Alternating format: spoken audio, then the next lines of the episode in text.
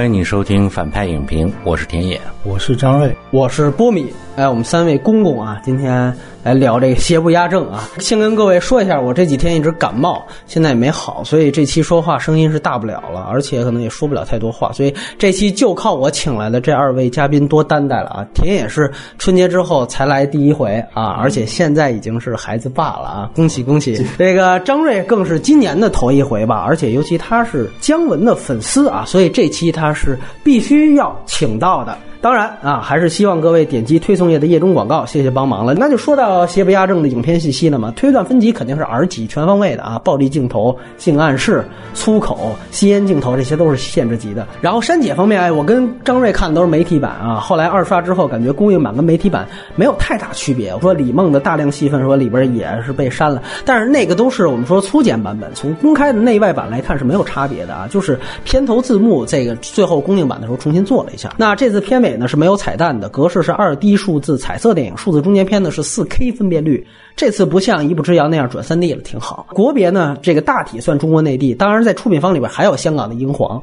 这个呢是从《太阳照常升起》里边开始一直参投姜文的公司，当然这回呢主要的出品方是姜文自己的不亦乐乎，然后是无锡的自在影业，然后上海的和合影业也有投资。那么之前闹出巨大发行丑闻的猫眼儿是本片的联合出品和发行方啊，所以说这猫眼儿的这个评分啊，大家看看就好。原著呢是旅美华人张北海。的小说《侠影》，张北海呢还是《相爱相亲》的导演张艾嘉的叔叔，导演、编剧、剪辑和主演都是姜文，他片头也是这么介绍的。这是他独立执导的第六部长篇电影，不算《纽约我爱你》和《寻枪》那些，这是他的第六部啊。总制片人和女主演是姜文现在的妻子周韵。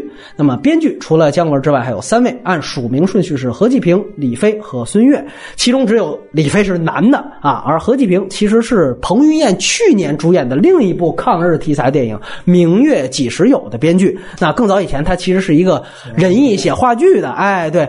那么孙越呢，则是参与过姜文而上一部的《一步之遥》，这也是一步之遥九大编剧啊，包括我们嘉宾顿河在内，唯一也参与这一部的编剧了。当然，据说本片真正的核心编剧是李飞，那他也是之前在内地上映的小成本烧脑悬疑片《命运速递》的。导演当然那也是他自己写的。他和姜文是在前几年的 First 电影节上相遇的。那年姜文是评审团主席，那他可能是参赛。那《命运速递》我们也做过耳旁风，大家可以去听一听。那么主演除了姜文夫妇之外，男一号其实是彭于晏。此外呢，许晴、泽田千野、史航。李梦还有丁嘉丽都有不同程度的戏份，值得一提啊。就是泽田千野，这也是姜文上一部抗战题材影片《鬼子来了》里面的配角，他里面应该演的是最后手刃马大三的那个人啊。摄影是谢征宇，这次官方署名是谢谢，他也是《寻枪》和《一步之遥》的摄影师了。那么配乐，哎，这次主要的署名人是法国配乐家尼古拉斯·埃热拉，他之前的代表作都是华语片为主，当然有一部法语片是很著名的《蝴蝶》。那华语片也不是什么大作，有《喊山》，包括还有像陈木胜的《保持通话》。那么值得注意的是，这次署名里面再也没有久石让了啊，之前是久石让给《太阳》的配乐素材，他连用了三部啊，好像这部我觉得好像也用了一点点素材，但是没有署名。其实这个和姜文的前作一样，他这个配乐其实。其实他都大量用了既有的古典音乐的曲目贯穿全篇，那从潇洒科维奇到格里格了。那么这一部动作指导是甄子丹的日本徒弟古川健治，那么他是《银魂》和《浪客剑心》真人版的五指。那么之前呢是姜文在演《星战》的时候啊，因为跟甄子丹一块主演嘛，甄子丹牵线来找的这个日本的五指。这个我们之后会提及。首映日是一八年的七月十三号，也就是这周五，成本据说是两点八亿人民币啊，这个没经证实。这个片子的内地票房。第一天是一点二二亿，几乎和上一周就上映的《药神》啊是差不多的啊，单天票房差不多。但是呢，第二天这个跌幅感觉有点明显。目前看呢，过十亿可能有点难度，是否超过《让子弹飞》的将近六点五亿的票房，可能也要看长线的口碑表现了。那么上一部《一步之遥》啊，最后是就五点一亿人民币的票房。那这就是所有的影片信息。接下来是打分的环节。那么这回姜文粉丝先来吧。八点五，向直男推荐吧。好，就整体来说，我觉得他各方面完成的都比较完美。推荐这个直男是心理上的，不是生理上的。也就是说，其实女生也可以看，对吧？对，女生肯定也可以看。好，我们听到粉丝啊非常高的打分，来，我们听一下田老师的打分，有请。我给六分，不是很喜欢这个片子啊。观影的那个感受还可以啊，但是、呃看完之后会觉得没有真正的爽到吧，这种感觉啊。呃然后那个迟一点可以再具体的说啊。然后这个片子，我觉得我推不推荐不重要啊，就是喜欢姜文的应该十有八九也会去看啊。听着也就不太怎么推荐了哈。啊，明白了，明白了，行行行，我给五点五分吧。我先说回来，我觉得这个肯定算是姜文的个人维度里面比较差的一部啊。我在我的序列里面可能就是最差的一部了吧。我觉得他基本上是完全自我重复、自我抄袭，然后几乎所有东西在他原来的片子里面我都见过。但是呢，我很尊重姜文导演，所以呢，我这期故意就请来咱们粉丝，就是张瑞。我觉得放进不同的观点进来，这个也是特别有必要的。也有人问啊，你这期应该找顿河呀，是吧？你这九大编剧之一，哎，其实他真的是特别专业。呃，我给你提一点，就是之前《动物世界》的时候，我也找顿河，顿河跟我说了一点，他说。韩岩是我下一部电影的监制，因为都是一个圈子，大家都会避嫌。那姜文是他原来算是他的一个伯乐。你说人家到缺点的时候，我估计都是反话正说。当然，如果他真的谈的话，但是粉丝我觉得就没关系，而且特别重要，因为所有的观点都是出于真爱啊。我就记得当时我刚认识张瑞的时候，他就跟我说，一直其实就有有一个梦想，是想加入姜文的团队。我跟你说，大家说个有意思的，就是《药神》那期，周韵女士还给我们打赏。当然了，这俩片儿是这个。同档期的竞争对手，他是不是给所有骂药神的都打赏了？我也不知道。但是如果人家不是的话，如果真听了，那我觉得接下来张瑞，你你当个大护法，能把我们俩都给灭了，是吧？我觉得人家总制片人听完 还有打赏，哎，估计能给你谋个一官半职了，但是估计得把我那打赏给要回来了。所以我觉得加油吧！啊，这个很有意思。这期呢，外延环节呢，我们有两个话题，一是聊聊原著，呃，虽然我们仍然不以和原著对比来作为衡量电影的标准，但是呢，应该是起码我跟田野都看过原著，对吧？我觉得外延部分我们可以作为一个话题来去展开。那么二来呢，就是更重要的一个环节，就是至少回顾一下姜文作为导演的前五部的长篇电影。这个呢，尤其张瑞可以多来聊聊。那么以下就是剧透线。分儿高的张瑞，那么就先说优点，然后我们两个先谈缺点，好不好？田老师先来谈缺点，邪不压正的。呃，不是单就这部电影来说啊，我是看完这部电影的时候想了一下，因为那个它首映完了之后，就有第一波的口碑出来了嘛。哦嗯，反正姜文这个，尤其从这个北洋三部曲开始啊，每部电影最后出来的时候，大家的评价是。就是关于这部电影的定性的时候，总会出奇的一致啊，就是所谓的什么荷尔蒙，什么爽，然后姜还是老老的辣，嗯，魔幻，然后什么莱莱昂内或者是昆汀啊。首先这件事情让我很厌烦啊，我觉得相比于这部电影好不好啊，就是我们观众和姜文到底是一个什么样的关系啊？到底我们是爱姜文还是爱姜文的电影呢？我觉得这里边其实是有区别的，就是我也希望。希望大家能尽量的做出这种区分啊，因为我觉得姜文导演虽然是一个很牛掰的导演，但是大家有目共睹的是可以看到他每部电影的这种上下的起伏一直是有的啊。我觉得他还没有找到自己特别清晰的定位吧。然后在这个前提下呢，我觉得这部电影就相当于是一个经历了一步之遥之后的试错啊，就是。呃，感觉从一步之遥又走到了另外一个极端上去啊！我应该把这部电影当做一个什么类型来看呢？我我觉得到最后可能只能归类到那种所谓的英雄成长那一类里边去吧。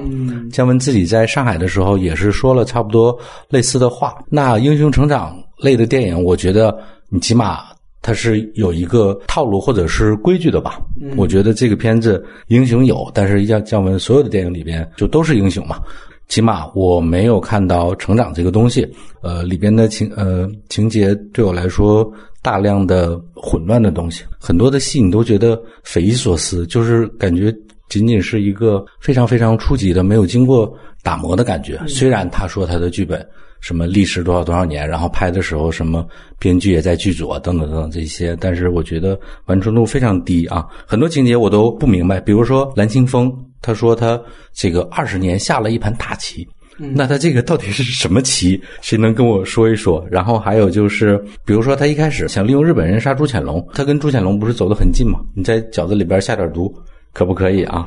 或者是呃，后来他为什么要把这个李天然送到钟楼上去，然后又把他接回来？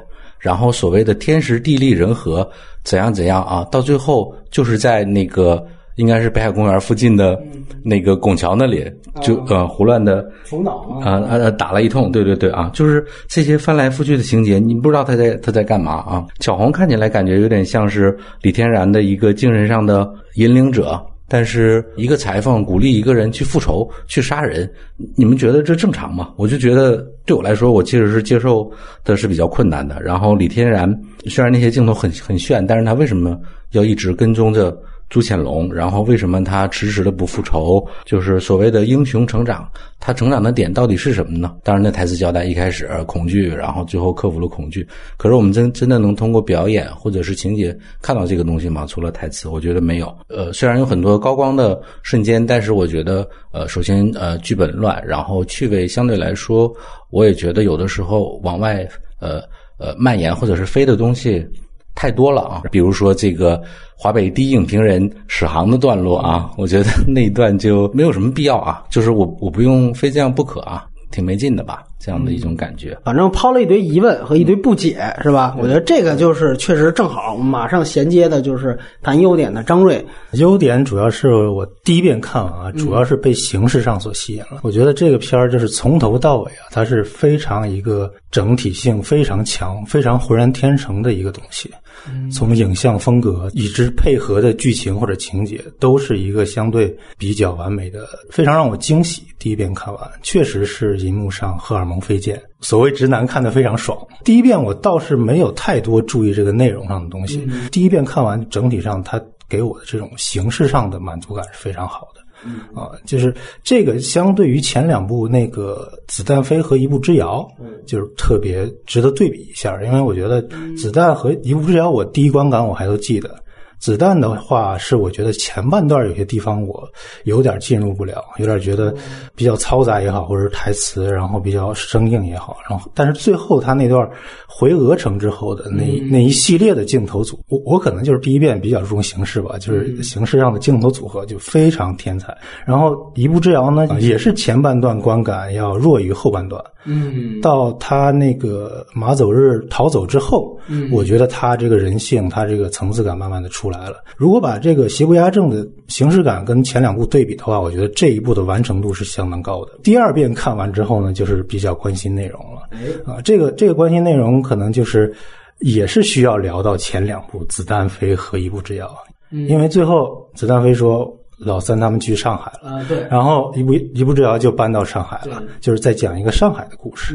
然后它又是一个非常明显的民国三部曲，嗯，因为第一部是北洋年间，呃，南部中国；第二部是北洋年间东部中国。这一部虽然不是北洋年间，但是一开头也是北洋年间北京以北，嗯，所以它是一个自己想做一个非常整体的一个三部曲的东西。我觉得这个电影如果聊的话，肯定要结合这两部一起聊。就如果聊它的内容，等会儿咱们从哪个角度去切入了看？呃，有没有你特别喜欢的哪个细节，或者说哪个人物？细节的话，其实很多了。现在让我想的话，可能会想到就是屁股上盖章，哦，嗯，或者是呃一开始去杀去杀他师傅的那那个戏，哦，甚至是在房顶的这个戏，姜文跟那个廖凡对话。他们俩的几场对话其实拍的都非常不错。如果按比例说的话，可能百分之七八十我都挺喜欢的。它不存在一个特别亮点的，或者是特别讨厌的地方。可能在呃六国饭店那场戏稍微嘈杂了一点，但是也是有张力在。我替这个田老师问一句啊，就是那像他刚才提到的，就是关于英雄成长，他觉得其实没看见什么成长，或者说这人物比较奇怪。你个人怎么觉得这件事儿？一开始啊，大家都觉得这是一个复仇的故事。嗯。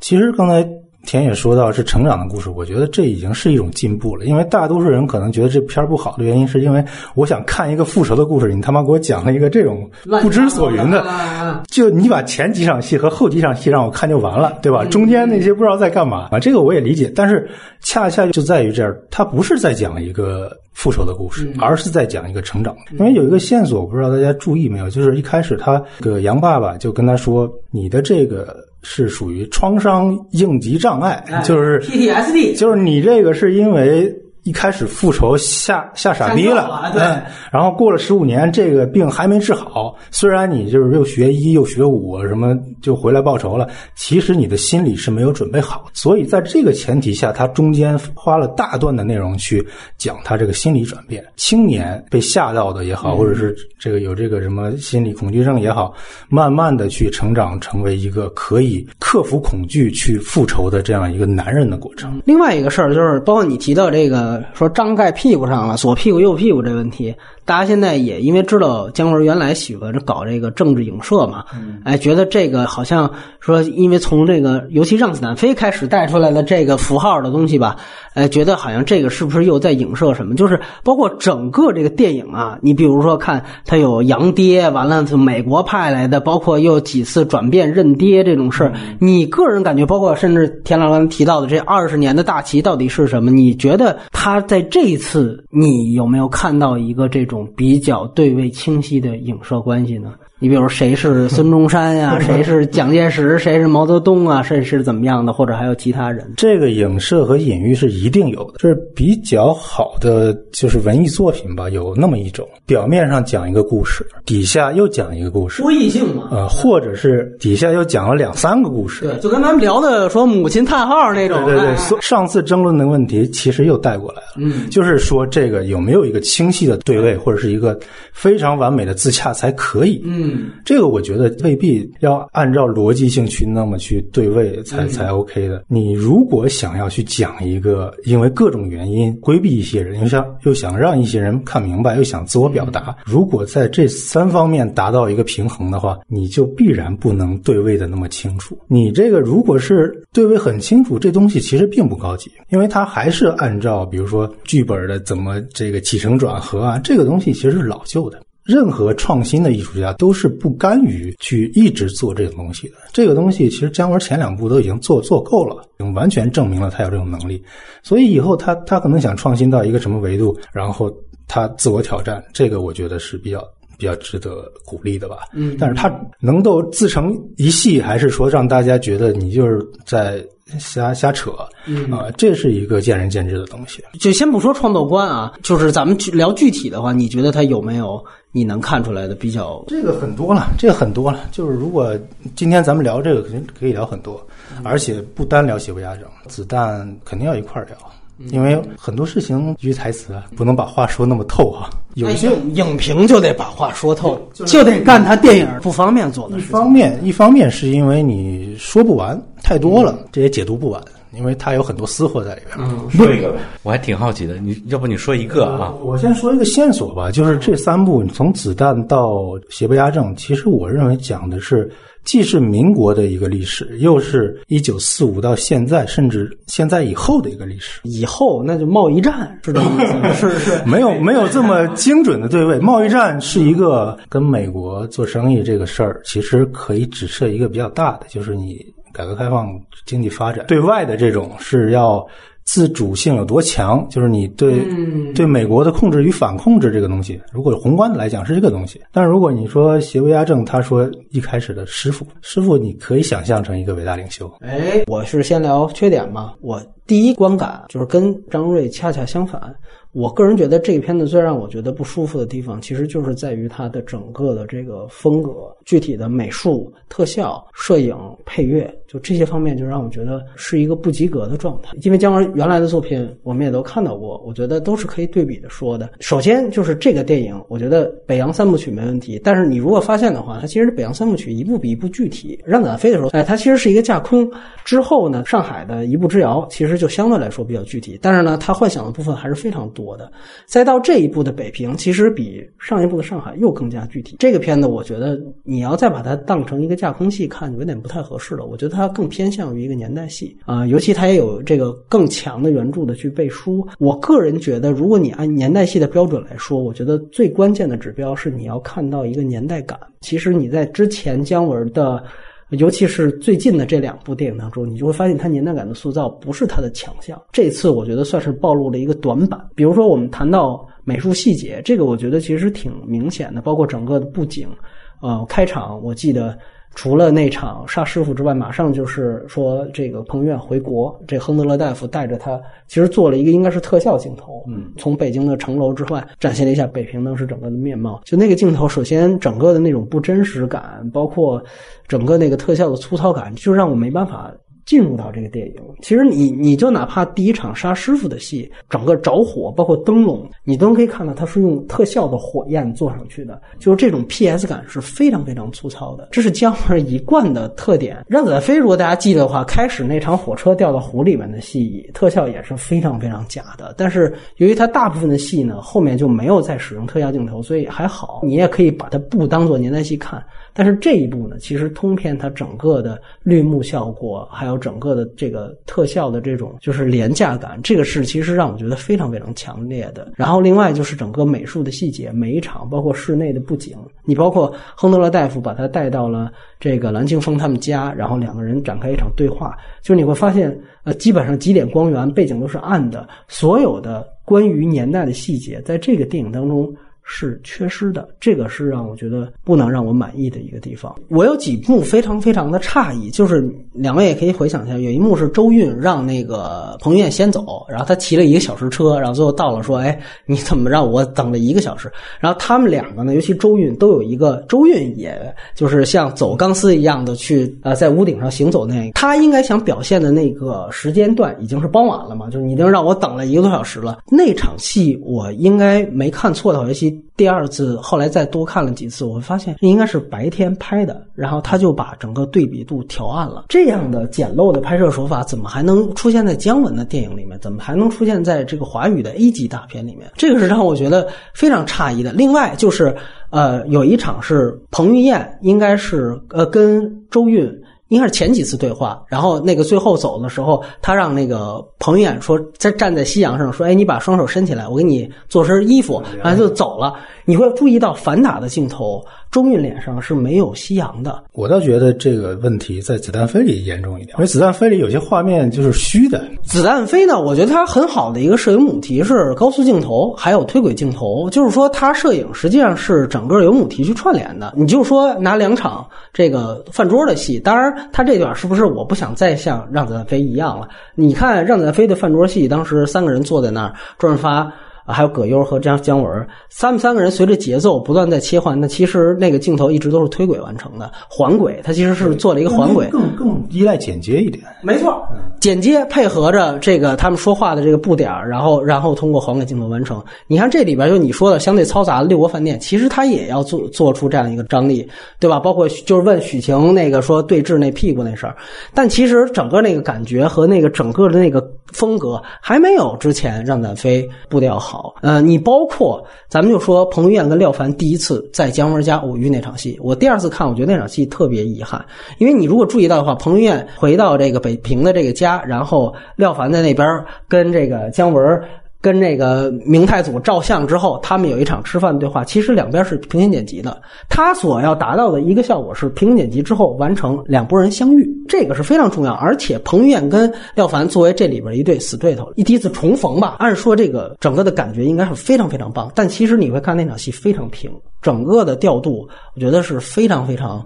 啊，没有意思的，而且你会看到，其实就在蓝金峰他们家那个院子里嘛，旁边全是黑的，然后旁边有点雪，弄了点什么树杈，完了就说，哎，你是谁？完了，那姜文把两个人手一握，你会发现那场的所有的风格化东西完全都没有。我觉得这个其实是相当遗憾的。我们可以对比一些，呃，我们说大体年代对应啊，不说具体年代，你比如说像《一代宗师》。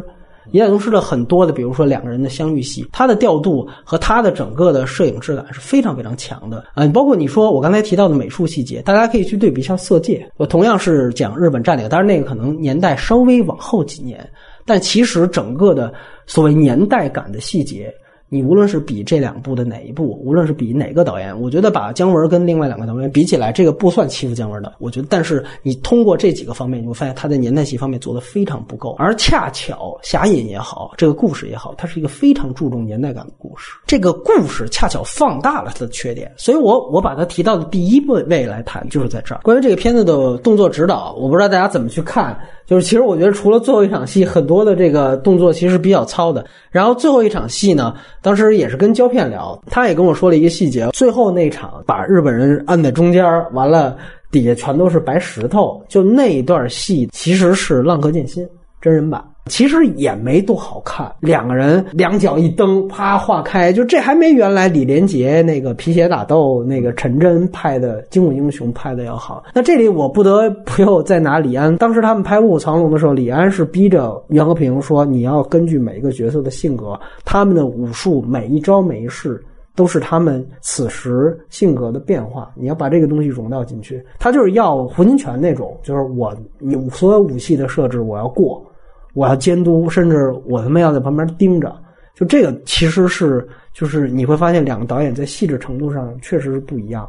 我非常认可的一件事情是，姜文的天赋比李安要高，但是恰巧他这一部他选择了一个他非常不适合的题材，大量的暴露了他的短板。而这些短板可能恰巧是一个我们说勤能补拙的一个导演，他特别能够细致、能够抓住的一个。因为我觉得导演说白了其实就是控制狂。你如果姜文这么说，他霸气人设也是因为他好像最符合一个导演的人设。但是我这里恰恰想说的就是他在很多的这个细节方面，比如说五指方面，比如说摄影方面，或者是美术方面，他的控制狂的范围和领域恰巧是他涉及不到，可他可能不懂的。所以我觉得这个是挺遗憾的。对对，张艺谋也是。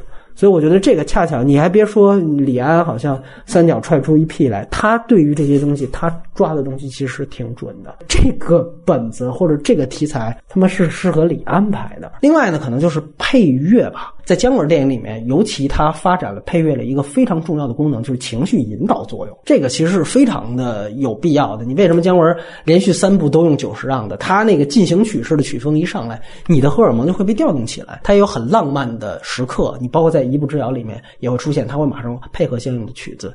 但是这个电影它其实有一个很大的问题，就是他经常一场戏没完，他的一个方向的配乐曲风就忽然啪一下会转成另外一个方向的曲风。就这个其实最后的一个结果就是情绪起到一半，然后啪一下突然转向了另外一个方向。比较生硬是？对，比较生硬。他一方面这个配乐铺的特别特别的满，从头到尾这配乐一直没再停过，选了他各种。他原来其实。都在他原来电影，尤其是一部之遥当中出现过的《索尔维格之歌》啊，那个是格格里格嘛。而且你会发现，不同的曲风，包括呃库里克用的好多的曲子，他们的这个转接太快，尤其有的时候一场戏前一场戏，周韵还在教导这个彭于晏啊，彭于晏最后有了一个怎么样的一个。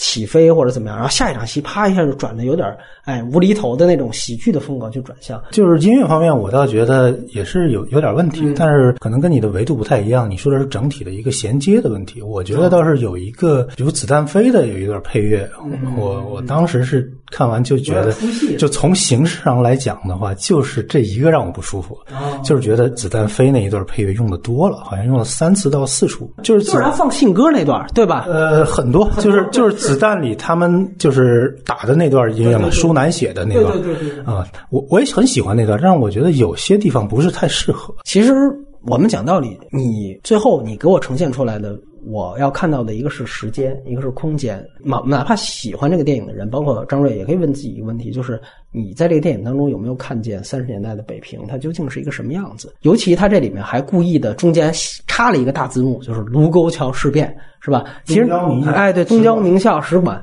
尤其卢沟桥事变那个特别明显，也是一个特效做特别糙的一个大炮，当一下，然后故意你这个都不是三 D 的，你就不要飞出银幕来，把那个啊后边那个车盖炸了，还飞一下银幕那两。两段看的我就是确实实在是没办法入戏。呃，我觉得可以提一点，就是卢沟桥事变之后，包括在卢沟桥事变当中，因为我们知道日本它真正从卢沟桥事变到最后北平沦陷，中间还是经历了几十天的时间的。北京城的变化到底是什么样？包括我们说在侠隐之前，就是日本人早就已经虎视眈眈了。但在这个情况下，整个北京的世风到底是怎么样？包括在这样的一个世风环境下，这些主人公到底是怎么样？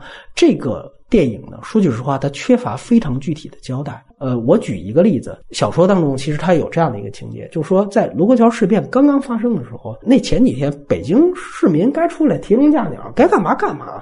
我操，就是北京人属于那种，我操什么没见过呀？那个问老太太，老太太说，操八国联军我们都见过，操这一小日本算他们什么呀？跟大家想象当中的说，一一打仗了，我操，整个国家城市都慌逼了，这状态是其实是完全不一样的。那你说，其实张北海他也有他想象的成分在里边。未必是真的是那样，但是他后来描述的一个过程，就随着真正的日本逐渐最后这个进程，然后北平沦陷，大家确实买卖再开张还开张，但是每个走在路上的人的精神面貌和原来就不一样了。我觉得像这些细节的东西，不是说你因为篇幅你就一定要拿掉的东西。你说姜文他做了改编，原著的东西我可以不要，但是我们去对比其他的一些电影，你比如说像我们还拿《色戒》来说，《色戒》其实也很多也是放在几个人物关系上，他没有更多去交代世风。但是我觉得有一点就是，我记得应该是王佳芝坐在车上，就通过他的视角去照了一下当时日剧上海的面貌，然后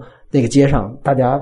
碰见那个皇军都要脱帽行礼，就是开场第一个镜头是军犬，日本军犬，就是他通过零星的非常少，但是很一针见血的几个镜头，他就把日剧说我们说孤岛时期的上海非常准确的。这个世风给展现出来，年代、空间就全都有了。在这些方面，这个电影是大量缺失的。这是我个人对这个电影是最大的一个不满，因为我们都知道，它跟杨灿本质上拍的是同一个地点，空间是一样的。我不知道他那个最后烧日本兵的那个烟囱是不是就是后来马小军爬上去的那个烟囱。但是我想说的是，我是抱着这么大的期待，没有比你更熟悉你们家的这个环境了。但是其实在这个电影当中，在这一部分，我是。比较失望的廉价感，呃，我们说年轻导演，你低成本，对吧？你说我胡波，我钱全都让制片人坑了，我就这样了，这个我觉得大家都可以理解。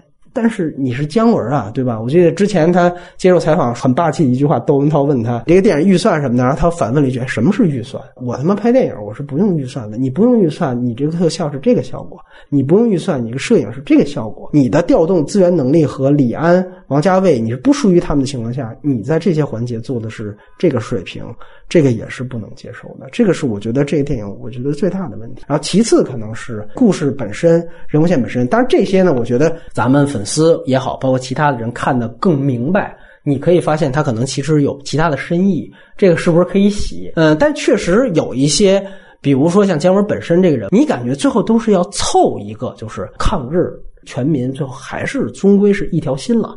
对吧？你看我最后许晴跳楼，我也得砸死一个，对吧？然后我姜文，我最后我也得来一个。我觉得非常有意思，就是前面他埋的所有的线，其实我觉得都有解读空间。但是，一到七七事变那个字儿一出，后边他马上甩出一个任务线，就说：“哎，那个有任务了。”咱们去接张将军，这一下让我觉得就是啊，所有成长线什么的你先放下，最后这一段我还是得要，就是先为观众写一段，咱们得有一个真正完成抗日的主线剧情，就生扯出一个张将军，然后包括许晴跳楼在内，蓝清风变英雄在内，就形成了一个啊抗日族谱。那所以大家就说说，哎，为什么这个《鬼子来了》导演这次拍了一个手撕鬼子？就是我觉得这个确实有点苛刻了。但是他最后这个整个呈现的这些细节，反正如果没有更合适的解释理由的话，确实会让人感觉你最后是强行的来完成一个抗日族谱的描绘。包括我们说彭于晏他这个人物本身，其实这个电影呢，我觉得挺清楚的一点是，彭于晏呢，他其实你可以这样理解，他经历了三次洗脑啊，就是开始是来自美国，后来是来自于姜文，那最后是来自于周韵。但是呢，你就从这个人物来说啊，你先不说他们符号对位，就是说，一来你三次这个洗脑，对于这个人物的行为动机，他没有一个递进。如果用成长这个话来说的话，我在所有的洗脑都结束之后，我自己对于前面有一个阳气。我最后有一个独立人格的展现，还是我完全沦陷，就会成为他们支配的产物。你最后应该都有一个关于人物的一个清晰的交代的东西出现。这个我个人觉得，其实在这里当中是缺乏的。就是我们必须要承认一点，就是这个电影它是有叙事线的，人物呢也是在叙事的轨道里面进行塑造的。但是你在轨道里面进行塑造的结果，却是有这么大的缺陷。这个其实就是问题。呃，关于成长，我再多说一句，我觉得大家都能发现，就是其实姜文之前所有电影里面的人物啊是没有成长，就是这是姜文原来电影的一个挺大的特点，就是我他妈永远是小孩儿，行不行？马小军到最后我也他妈没弄明白这到底是怎么回事，我是有点不忿儿这个东西的。那包括《让子弹飞》里边，对吧？你说这张麻子他有成长，他最后他还是这个样子，他是他没变，其他人变了，然后他去体现这种反差。这个所以说像塞乔莱昂内嘛，就是无名镖客，无名镖客也不成长啊，有动物不成长的。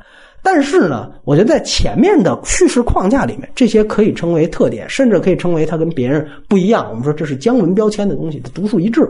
但是到这个叙事框架里面，这个特点就变成缺点了，因为你的整个叙事你是不断的在对这个人物去施加影响的，但是这个影响到最后起没起作用，这个结果你并没有一个非常清晰的呈现。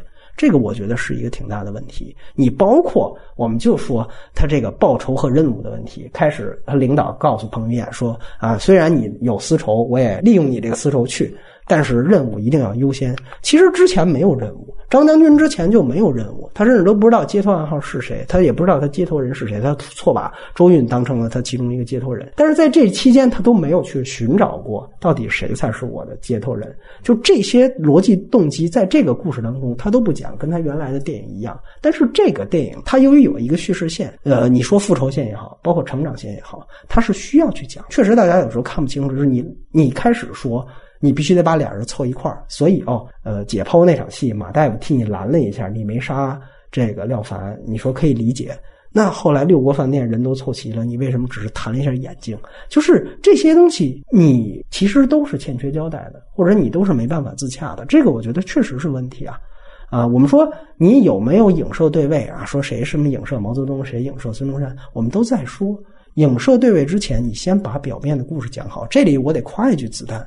子弹，我们说大家解读那么丰富，我觉得挺好的一点是，子弹的表面故事基本上是完整的。先把表面故事讲好，大家才能说去想你是不是有第二层的故事。我个人还是遵从这样一套的算是审美观吧。最后我就想说一点是什么呢？就是我觉得它整体重复自己东西太多了。不好的点有的是新的啊，好的点我觉得基本上在他之前的电影我都。看到过一步之遥，我觉得都有新东西。我们可以在外延具体谈内部的时候再谈。但是这一步，反正我是没看出来。我看这几遍，目前没看出来。如果你是有新的东西，你有新的表达，那么你因为这类表达，你对刚才我和田老师提到的，就是所有的人物动机、剧情啊这些东西，你欠缺交代，甚至是有颠覆，我觉得都可以理解。你都有一个取舍。但是呢，如果你的所有的表达还都是原来的那一套，无论是方式还是主题，那我觉得这个就没啥意思了。你就说他所有的符号，你从屁股、太阳照常升起，包括更早以前的杨灿，这全都有。呃，周韵这个角色，她其实是一个母亲的角色嘛，她对于母性的塑造，就这个演员都没换，还是你太阳里面的东西。呃，甚至奇观的展现，你奇观的展现，你说这个人物在呃房顶上走，我就说啊，杨灿，杨灿，杨灿，就是其实还是马小军在那儿走。很重要的一点，我上面说的这些东西，还真的，你具体来说，还没有哪一个能够比得上前作。你说他对于北京的刻画，真的不如杨灿。你说讲抗日题材真的不如鬼子，他的整个浪漫的风格，包括对于母亲的塑造，包括对于性的体现，这些也都不如太阳照常升起。政治对位那也不如让子弹飞。你就说最后对于真相的解构、重组，甚至颠倒黑白的表达，就我让你当汉奸，你就是汉奸；我让你当英雄，你就是英雄。在一步之遥里面也有一步之遥，琢磨也更多。这个不是集大成，这个更像是一种。老调重弹的混剪，所以我觉得他是呃很难打及格的，这是我的缺点部分的想法。说他很多重复自己这些元素啊，我我觉得看怎么怎么说吧。他也说过，就是每部电影都是自己自传嘛。他的一些喜好啊，或者是一些风格性的东西啊，不管是形式也好，内容也好，他总是重复的。他前几部是怎么做到还有一些新东西呢？前两部算是一个阶段，后四部算是一个阶段，当中你的后三部算是一个整体，所以我会整体的去看这个东西，不会说把它非常割裂的。觉得它像电视剧了，是吧？电视剧的三章是吧？这种为什么说燃烧？我想了半天，我给了一个七点五分，很高的分数，就是我觉得就燃烧几乎也是有这样的一个问题，就是大部分的所有东西都是李沧东之前的。但是最终，哎，我突然发现他把作家自己写进去了，就这个其实特别像一步之遥那种感觉。哎，我觉得这个东西特别有意思，就是你不再仅仅站在一个我是在关怀底层，我是在关怀弱者，他有一个非常重要的身份是作家自己，是创作者自己。那创作者的创作来源来源于哪儿？这来源很可能是非常剥削的一个来源啊！那我觉得这个是你的新的角度，而且是你导演新的体会。我觉得确实是自传没错，但是人的一生很长，你可以第一部电影拍二十岁，你第二部电影拍三十岁，对吧？而且人都是我们说动态平衡体，随着你的。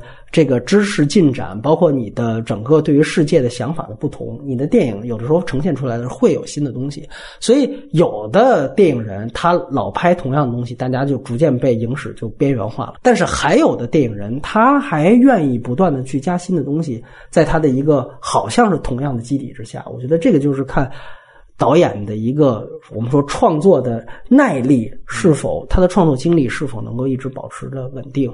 我特别同意我们之前一个嘉宾海老鼠的话，他呢特别喜欢库斯图里卡。这个我们知道，经常原来学术界经常把这俩导演放一起比啊，跟姜文也是库斯图里卡原来的。画面是非常飞扬的，你也可以说是很荷尔蒙的啊，获得成就也非常高。那几部非常棒的电影也真的是影史级别的。但是你后来就会发现，好像是不是随着导演年龄大了，再加上他想叙述的东西都叙述的差不多了，使得库斯图里卡在后期，包括这个什么牛牛奶工的，这就是你会发现他的创作力的衰退，其实是一个断崖式的一个衰退。呃，当时其实我们在底下聊的时候，他就说：“他说我个人感觉姜文其实在这些方面也很像库斯图里卡。我其实现在通过《侠隐》这个，我其实有一点看出这个端倪啊。所以我觉得他如果没有一个新鲜的东西去刺激他的话，我觉得其实他可能是跟库斯图里卡的这个脉络是很像的，就是他到最后。”他其实就只能陷入在自己的那个东西里面了。嗯，我们老讲过时不过时，这个好像跟一个时代是一样。但是我觉得对于他自己来说，他也没有新的东西想去表达，这个是更遗憾的。对，我想补充一下关于这个那个波米反复提到的这个符号对位的问题啊。对啊，呃，我不知道呃大家怎么想，或者是姜文的粉丝怎么想，就是为什么我们在面对这个姜文电影的时候，要把自己。这个变成是一个挖煤矿的工人，就是啊，呃，反复的去挖里边这个东西意味着什么，那个东西意味着什么。我觉得一个很重要的事情就是，人都是感性的接受一件事，在理性的理解它的。就是你你想给我在这个主线故事之外给我讲另外一件事，呃，OK 就非常好，也没有问题。但是你得让我在情感上理解它，并且接受它，到最后我才能接受到接收到你的信息，我接收到你的信息了，咱们两个才能有。有交互，我们的想法才是可以可以互相影响的啊！就是单纯的，就是说，哎，这个人他实际上说的是呃孙中山啊，然后啊，这个人啊，这个这个人其实就是这个嗯那个时候的中国的一个这个普通百姓的什么？缩影啊，就这个东西本质上啊，它如果仅仅是一个符号的话，符号和符号之间如果没有关联的话。符号学也是不成立的。如果它仅仅是一个信息，这个人代表他的话，那不就和胡同里边老头老太太散布的消息一样吗？就那个本质上没有任何意义。对于姜文来说，他可能只是一个他觉得好玩或者是甚至我夸张的想，他没准做一个梦啊，然后他就把这个东西放到里边去。就是我们为什么一定要替他找到一个能指？我觉得整件事情就非常的荒诞啊。所以我觉得，除非。你就拍到像比如母亲叹号那样啊，我真的就清晰的感觉到他要说什么，然后我可以这样想那样想，就这个东西对我来说是有一个持续的且深刻的影响的啊。如果只是说啊我没看出来，你看出来了，没有任何意义啊。我觉得对，这就是我关于那个呃。我不喜欢这部电影的一个补充吧，这样。嗯嗯嗯，行，那反正我们就交换意见。你你先来说优点。呃，毕竟我也是喜欢姜文，喜欢了好多年的啊，还给了及格分呢。对，呃，姜文的电影他有很多趣味嘛，嗯，就比如说那个呃两个人在那在这个客厅里边说话，然后那儿有壁炉，壁炉里边挂了两只烤鸭，或者是呃两个人这个互扔手雷在那个汽车上面，像那个小猫打架一样，或者是那个非常非常神来之笔的这个。廖凡和朱元璋的合影啊，我觉得那个东西都是一般人不会想到的啊。他比如说，他可能会反复观察廖凡，然后得到这样一个东西，然后把它变到情节里边去。这种趣味性的东西对我来说是是姜文的根本。嗯，我也我也不害怕他的这个东西是是重复的啊，因为某种程度上我其实就是去看这个东西的啊，嗯，就是像类型元素嘛，喜剧元素，对吧？对对对啊，而且就是姜文他他如果没有意识到他自己在拍喜剧的时候，那个趣味往往是最好的。嗯，他一旦非要说，哎，我要弄点喜剧一点的，那个结果往往很糟。比如说结尾那个呃决斗，廖凡和彭于晏两个人决斗的时候，那个日本人根本坐在椅子上，然后过一会儿又站起来，然后被打了一拳坐下，然后过啊那个东西。就就不够让人喜欢，但是其他的很多地方我是喜欢的。然后呃，再有一个就是姜文对于这个人物呃状态的处理，总会让人稍稍有一点呃意外啊。比如说那个北海公园枪战的那场戏啊，虽然我觉得在逻辑上对我来说已经崩了，我不太开心，但是我看那段戏的时候呢，又觉得很好玩啊。尤其是到后面就是已经发生混战了嘛啊，然后廖凡就怂了，说啊，要不我们躲一躲。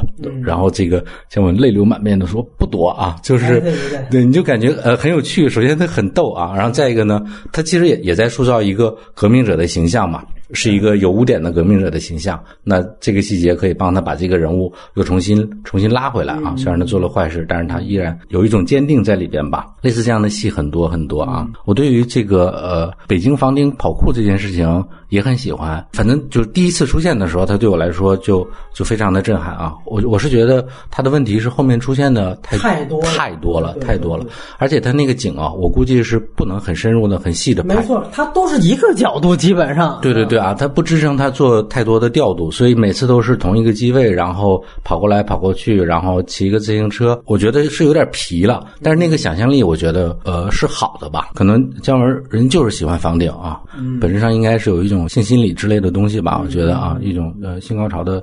想象失重嘛，但无所谓了。我觉得那个起码它作为一个一个火花，刚刚在策划的时候出现的时候，一定是是非常好、非常棒的啊。只是不能深入的去拍啊。一种就是我我插一句，就是我觉得大家也可以对比另外一个李安的片子。对不起，今天老拿李安《卧虎藏龙》呢，也也是北京嘛，飞檐那一对有飞檐那一段，就是你可以开始看那个彭于晏第一次说是追那个廖凡的车，两个人第一次相见的时候，他追那个车，然后最后他跑到了那个屋子里面坐下。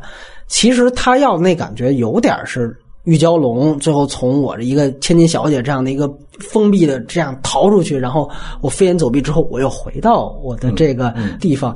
其实他有这样的一个意思，但是我个人感觉他的整个调度的完成的熟练度是。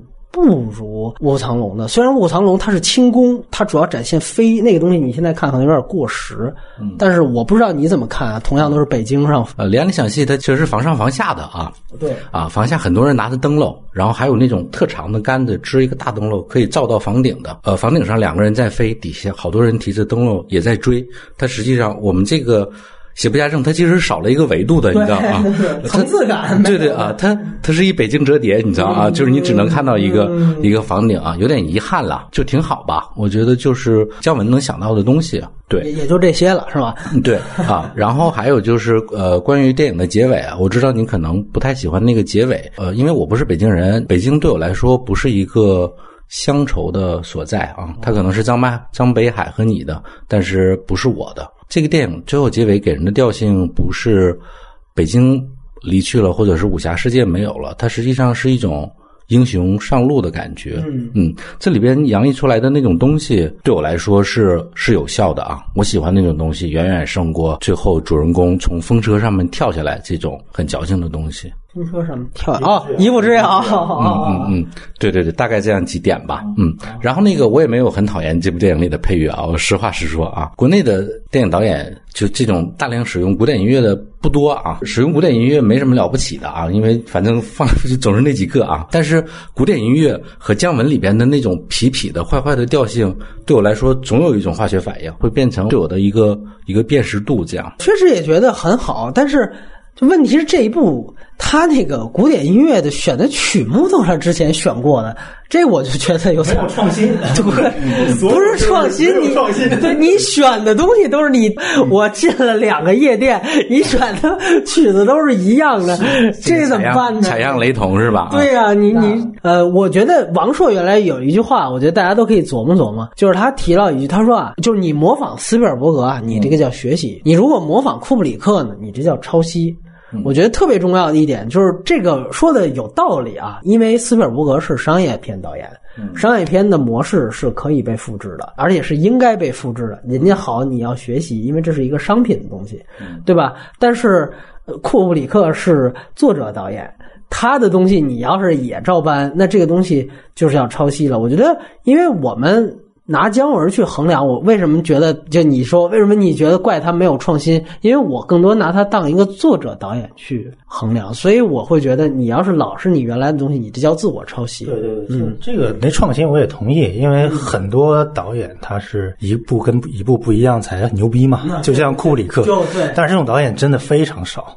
啊，所以我刚才说为什么要三部一起聊，就是因为它是一个整体，它这三部没有创新我是可以理解的，因为它本来就是想通过这么一个容量去表达他想要表达的所有内容。另外呢，就是刚才说到这个，就是咱们看到的所有导演，除了库布里克，还有一些比如说库斯库斯图里卡，还有什么基耶啊也好，或者是塔可夫斯基也好，其实他们的作品都有一个相似的精神在里。你可以在形式上去改变一些东西，但是他自己的精气神是不变的。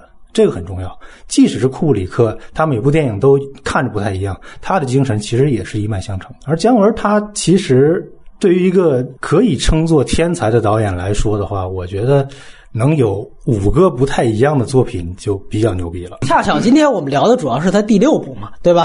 对对对，起点是这么一个起点，知道吗？他如果断崖一下，我觉得也是符合自然规律的。鸡蛋里挑骨头的话，我是觉得这三部其实都有一个问题，就台词就有点真的是太自我了，一点儿都没有照顾观众。就比如说，一方面是台词基本的这种写法，它一方一方面是有很多牛逼的台词，这不可否认。但是另一方面呢，他是为了比如说这个呃要去把剧情的节奏带起来，然后去说一些来回走的那那些话，就像那个六国饭店的那场戏，我不觉得每一句台词都是非常有营养的，啊，但是它都是有用的，这个无可否认。不过它也有一些，比如说非常不经意的台词，可以暴露出其实是很妙的一些东西。嗯，就比如说一开始他刚出场的时候，我就是为了呃这瓶醋才包的这顿饺子。嗯啊，这个台词其实是很有意思的，就可以有很多解读空间了啊。当然，他也是放在这儿合适的。他说那个杨爸爸说你那那那胡同有有那醋卖，但是那不是我要的醋。嗯，就是你可以理解成那边醋都他妈是就是现在的所有所谓的那些华语电影，那不是我要拍的东西，我那要醋在这儿呢。我这要我这醋是为了我这饺子明白了，他不是说过 再也不干给猪包饺子的事儿了吗？包饺子喂猪，对对对对对，这个应该是很早说的，对吧？对对对嗯，然后另外就是就是比如说你说他那个呃影评人的角色，影评人史航说那台词其实挺没意思的。我不反对你把这个影射影评人的这种私货带进去啊，你你想怎么表达，我觉得是自由的，只是说你就是。说的有点太随意了，我感觉并不是特别的，就像其他的那些台词一样统一和完整。伊纳里图鸟人里边怎么写剧评人是吧？那个就 那个就很牛逼，对吧？那个是专门的一个重要角色了，对基本上跟主人公都有互动了。另外呢，他这三部其实都有一个原因，就是其实是话唠。嗯啊，这个问题就是很多人很喜欢，很多人就就受不了你这种特别嘈杂的这种这种声音。其实我我是那种，就是你可以叨逼叨，但是一定要有营养。就比如说呃斯科塞斯，就比如说昆汀，他们也是叨逼叨。就我我是吃他们那套的，说的是符合我的心意的。反而像比如说乌迪艾伦那种叨逼叨，我是不喜欢啊、另外，我觉得。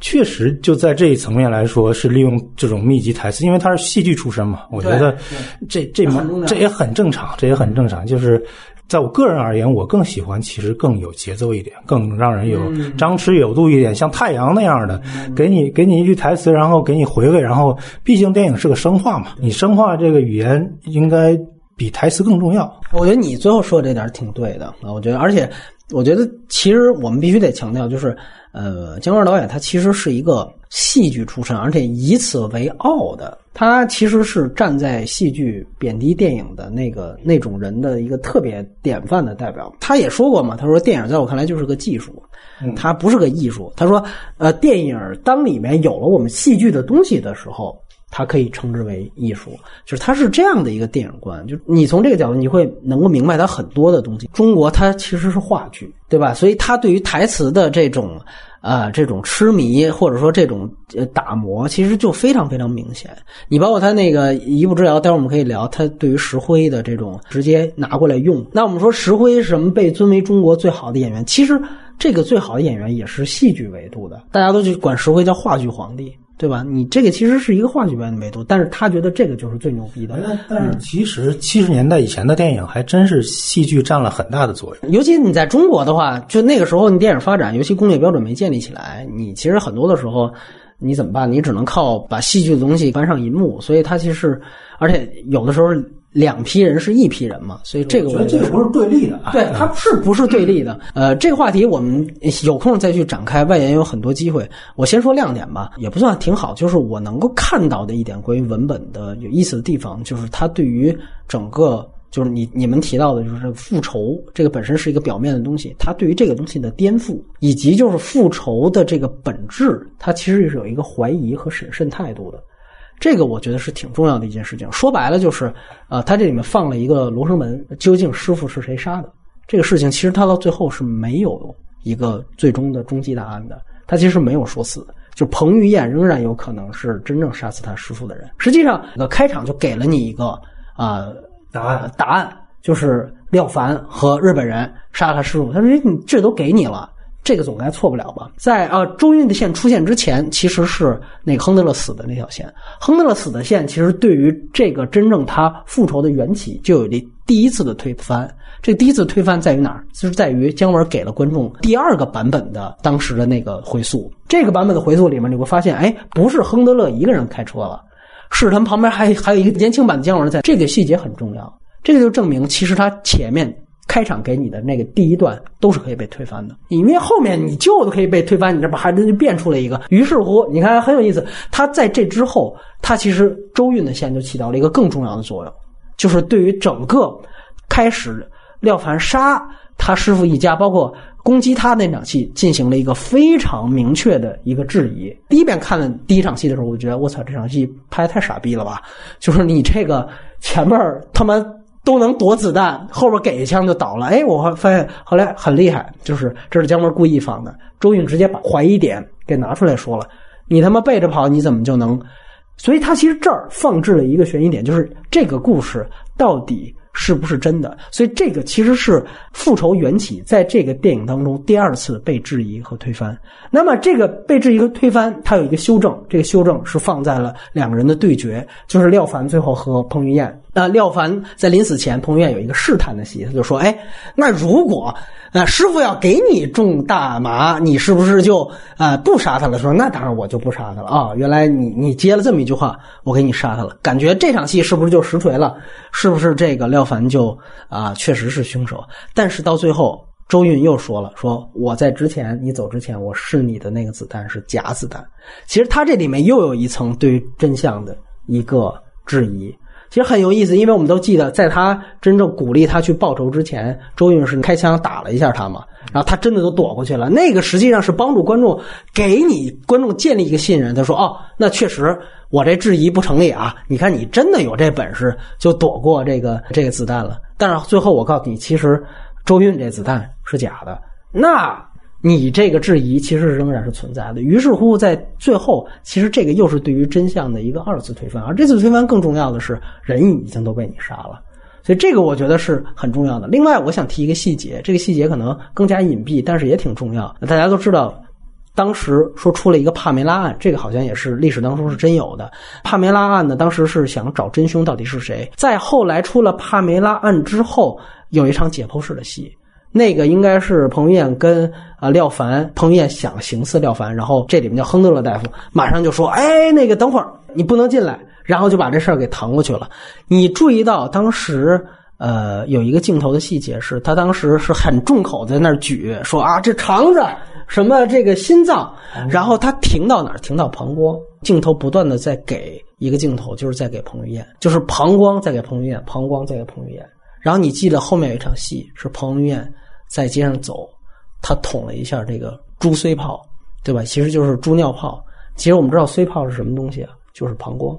如果大家注意到这个细节的话，其实那个细节大家会感感觉它是一个闲笔。其实如果你把这两个细节放在一块儿的话，其实有一点它暗示这个意思，就是到底是是谁是真凶。其实，在这个细节上，我觉得它是有一定暗示细节的，而且包括像帕梅拉案到底是谁干的，这个到最后是没有答案的。其他的，你说亨德勒谁杀，这他直接给观众了。但帕梅拉案到底是谁杀的，这个其实他们没有。所以彭于晏其实一直都有可能。是真正的凶手，那我觉得这个是很好的一个东西，他就把真正张北海的原作的一个硬设定给颠覆掉了。原作的硬设定就是，确实这个复仇案是真干了。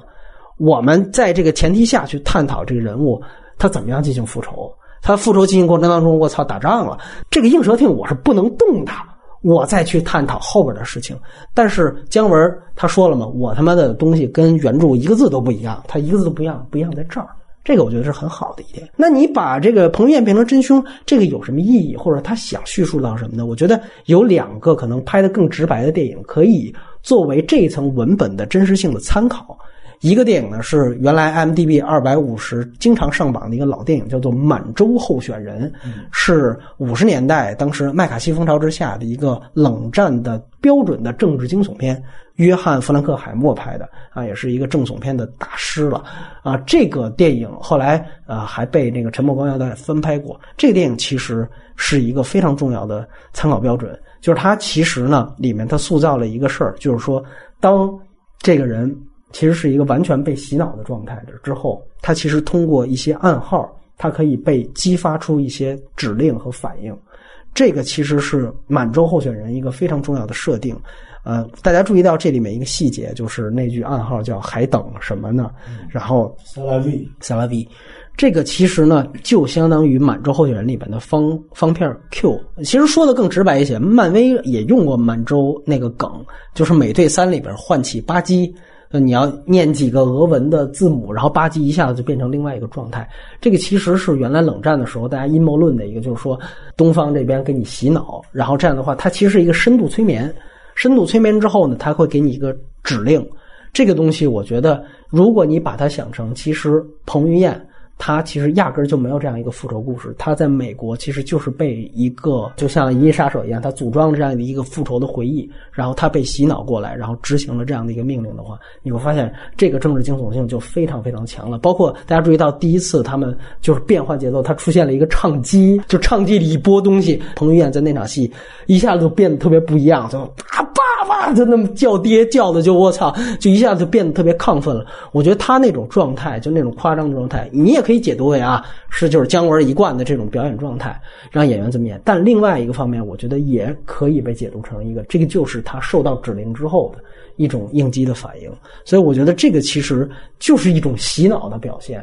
所以这个我觉得是他这个电影，我们说如果说有多异性的话，我觉得多异性在这儿。包括呃，我我知道另外一个更近一些的电影叫做有一个片子不太像，但是我觉得你可以拿那个电影的意思去。去去作为解读这个电影的钥匙，就是伊戈扬最近拍了一个片子，前几年吧，叫《记住》，就是普拉莫，就是《金钱世界》里面顶替凯文史贝西的那那那个老头，就是讲他已经失忆了，他是也是一个复仇故事啊。那个伊戈扬经常拍复仇嘛，他想复仇也是，他是杀那个纳粹的遗党。然后杀了半天，最后发现操自己才是纳粹。那个片子呢，形式其实是非常套路的，呃，反转也是很像一个就那种商业标准的片子的套路。但是如果我们带着满洲候选人和记住这个概念去理解彭于晏这样的角色和我刚才提到这层意思，我觉得可能这个电影的多义性方面会更有意思一些。我觉得，因为那两个电影拍的足够直白的一些，包括呃，我觉得《满洲候选人》可能更复杂一些，就是他或者说更像一些。它里面也提到了一种，就是我我记得没错的话，应该是他讲他母亲其实也是苏联那边的间谍，然后对于他儿子的一种操控，其实那里面建立的是一层一层母权的控制。那你再去想想看，其实这里面周韵对彭于晏的这个角色，其实也有一种复杂性在里面。就是我刚才说了，其实他经历了三次洗脑，美国那边是第一次，那第二次可能是姜文，那第三次其实是周韵。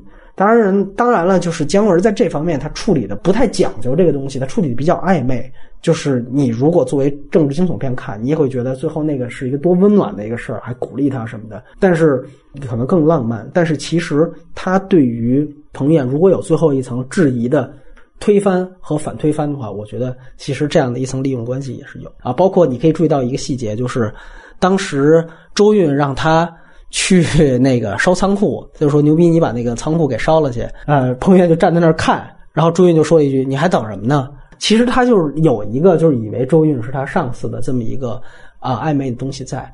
这些东西，如果你串联起前面的一些符号，我觉得在真实性方面，包括对于彭于晏身份方面，我觉得是一个呃挺大的一个东西。所以我再说一句，就是确实这个电影它对于复仇这件事情，它有一个根本性的颠覆。然后你站在这个角度来讲，我觉得它对于成长也确实是有一个，你也可以说它可以没有成长。但是我当时在缺点部分我说的一点，我是你三次洗脑都应该对于这个人物有一个结果性的呈现。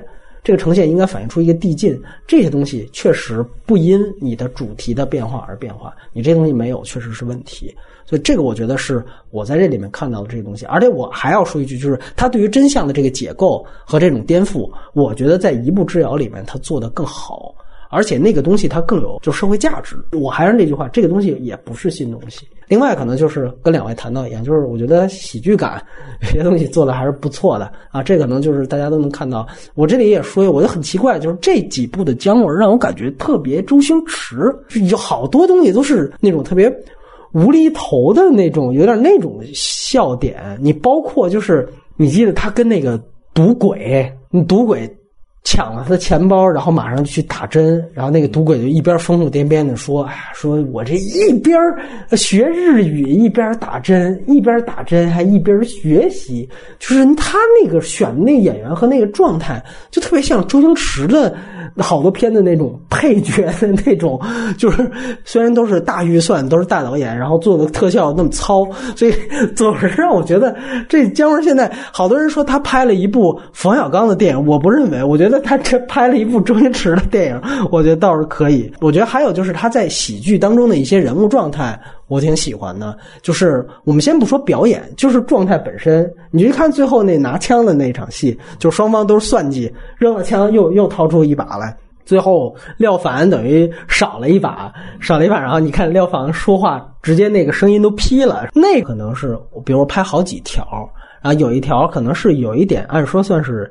呃，小瑕疵了，但是我把这个东西用到我这个电影当中，恰巧它捕捉的是一个真实的心态，这也很周星驰啊。我们 经常把 NG 片段直接剪到正片来，所以我觉得就这些就是在喜剧当中的这种人物状态，我是挺喜欢。你就拿它做一个类型片，我觉得是挺好的。所以我也同意田老师说的，就是说，如果我们拿它当商业片当当类型片，那它有类型满足，有喜剧满足，那这些我是希望你重复的。对吧？因为那我就解闷儿嘛。你开心麻花，好多人希望他重复呢，对吧？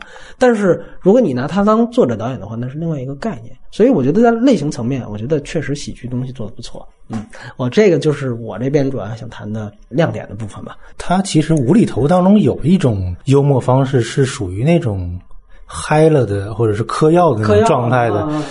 但是姜文这种无厘头就纯粹是嗑药的。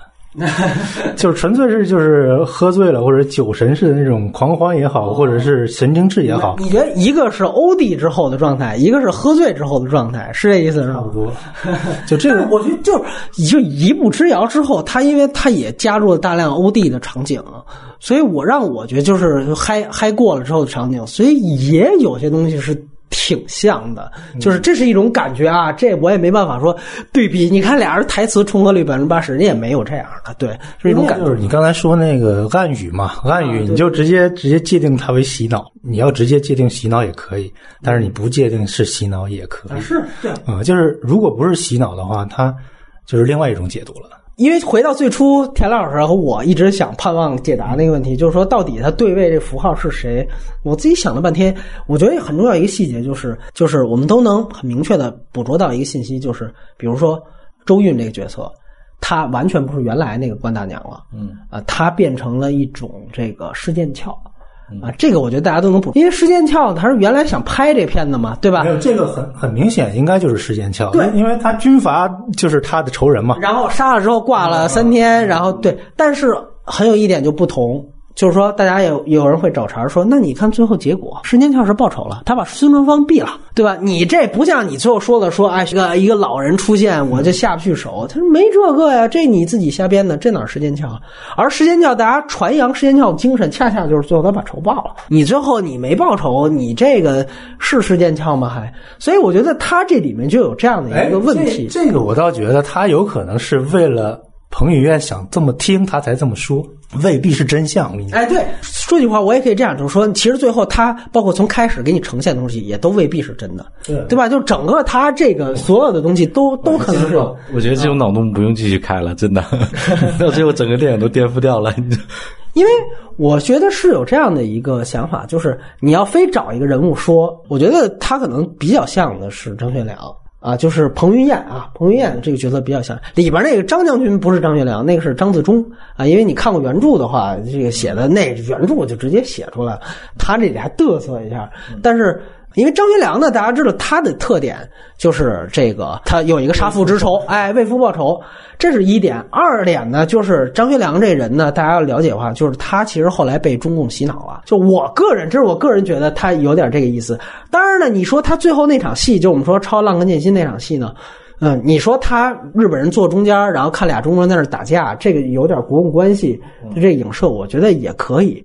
但是这些呢，确实就像刚才最早张瑞提到，就是他确实不能自洽，就是因为你举很简单例子，就是张学良有留学美国背景吗？没有，他留学海外背景他都没有，那你怎么能说他是美国回来的？所以这些就是不是河南人？哎，对对对对对，崔永元凭什么说这就是写他是吧？就这些东西。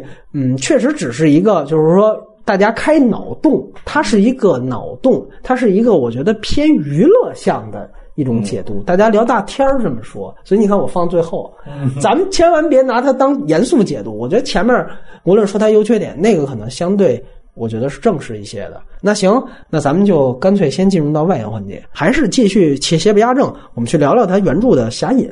这个我跟田老师看过，呃，田老师先说说大体感受呗。呃呃，抱歉，因为侠影是好多年看的啊，有点呃印象不深了啊。呃，好多人对侠影的印象其实都是都是吃嘛，就是就是说侠啊侠影里面有特别多关于老北京的呃吃的东西的描写啊，嗯，然后这个北京食物现在在网上应该是最不讨喜的，应该 仅次于东北菜被人狂喷，反正就是北京东西不好吃啊，难吃啊，它比较好玩吧？我觉得那个呃张北海他呃写。这个小说就像我呃之前说的啊，对于他来说，实际上是他因为在美国，然后当翻译退休了之后，是想写他自己的乡愁了，嗯，对啊，所以才会写那么多吃的等等等。但是这个东西对于姜文来说是是无效的嘛。然后那个小说当时对我来说印象比较深的是。除了对这种北呃北京风物的一些描写之外呢，嗯，我是觉得那个侠隐里其实有比较强的那种呃情欲的感觉啊，尤其是对李天然和这个呃官娘。官娘啊，官娘在小说里边完全不是这样哦，完全嗯对啊，她实际上是是一个非寡妇，呃小寡妇，然后这个呃身材看描写应该也不错啊，就是不好啊，对。对对对啊，就是然后那个李天然呢，其实更像是一个。那种呃更类型感的那样的一个英雄吧，反正这个美人关过不去啊，除了美人关，什么关都能过。嗯，大概是这样一种。呃，李天然相比于彭于晏的李天然的话，呃，那个李天然他可能更隐忍一些啊，就是他背负着一个血仇，然后他这个我我自己的身份是不能外宣的啊啊，然后他时刻呃时刻的想着要报仇等等等等等，呃，相对来说是比较。含着的那种人物，所以你才会说是和李安嘛？它里边应该也呃也有好多关于这个人复仇之前的一些心态吧，呃，哈姆雷特的那一套吧，诸如此类，对啊。然后这里边这个。这个李天然呢，看起来就傻逼一些吧？对，就就逮谁跟谁说我要报仇，对，然后那你去呀，我我我害怕 这种，就嗯，就是个被洗脑的状态，你知道吗？啊，我现在有点有点觉得你说的有道理了。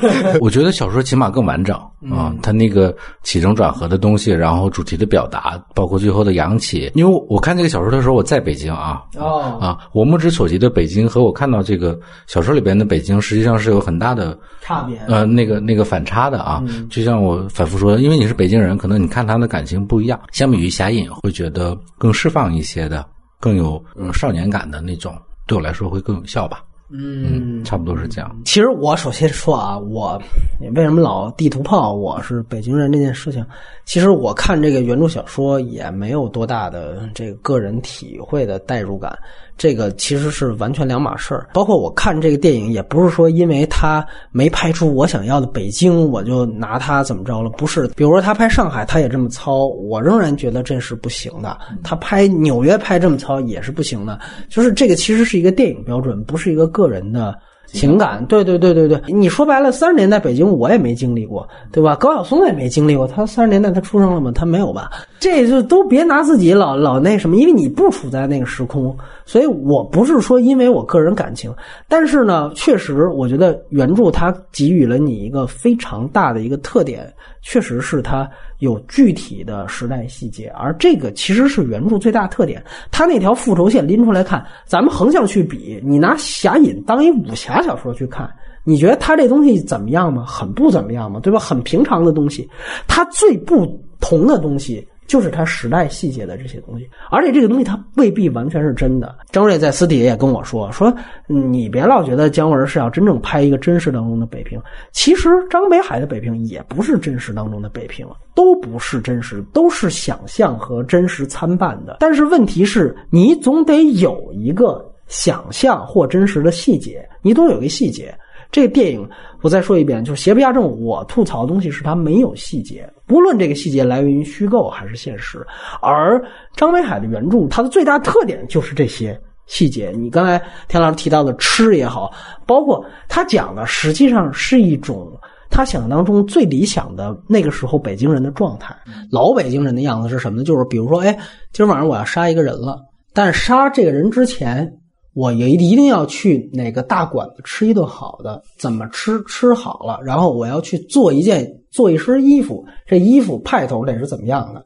就其实他所描绘的这个事儿，这个是最有意思的，就是说杀人之前，我这个享受生活的这一套东西，我得全齐喽。郭德纲有个相声说：“你滋溜一口酒，扒拉一口菜，噗噗两口烟，你扪心自问，你不亏心吗？就是亏心不亏心不知道，我前面这些套我得都做足了，就是这个仪式感，对。”而且这个是不相干的，就是我正常生活该怎么走还是怎么走。然后正好呢，三十年代北京呢，就是因为八国联军之前也来了，就确实它是一个土洋混合的一种生活方式，尤其是在北京的上层社会。所以它其实呈现的是北京上层社会的这些有钱人，其实就是在这样一个土洋杂糅的这样的一个过程当中，哎，他他的一种理想生活方式。当然，这个也对于他整个主任务线和他真正的这个江湖的这一一一卦产生了冲击，但是这都不是重点。什么新事物对于旧江湖的冲击，什么老江湖就逝去了，逝去的武林，这都不是这个侠义原著的亮点。这些都没什么，都挺老套的。最大亮点其实就是我这整个这个生活细节看到的了，实际上是更多的是一个老北京上层人的吃喝拉撒睡，而不是一个什么。复仇，我觉得这个是特别重要的一件事情。你记得最后一场非常关键的一场描写，就是血溅顺天府，对吧？他讲的那个最后他们杀朱潜龙的那菜馆顺天府，那么他其实是借着说啊，最后那个蓝青峰都安排好了。给你两张图纸，这图纸是通过这个菜盒带过来的。然后菜盒先描写这菜上面有什么菜，这菜怎么做的，什么怎么做的。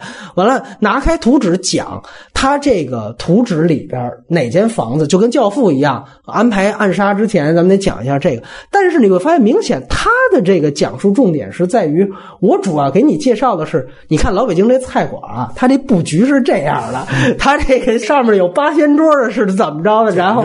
得讲究，他主要是，其实你会发现，到最后复仇的是他一糖葫芦串儿。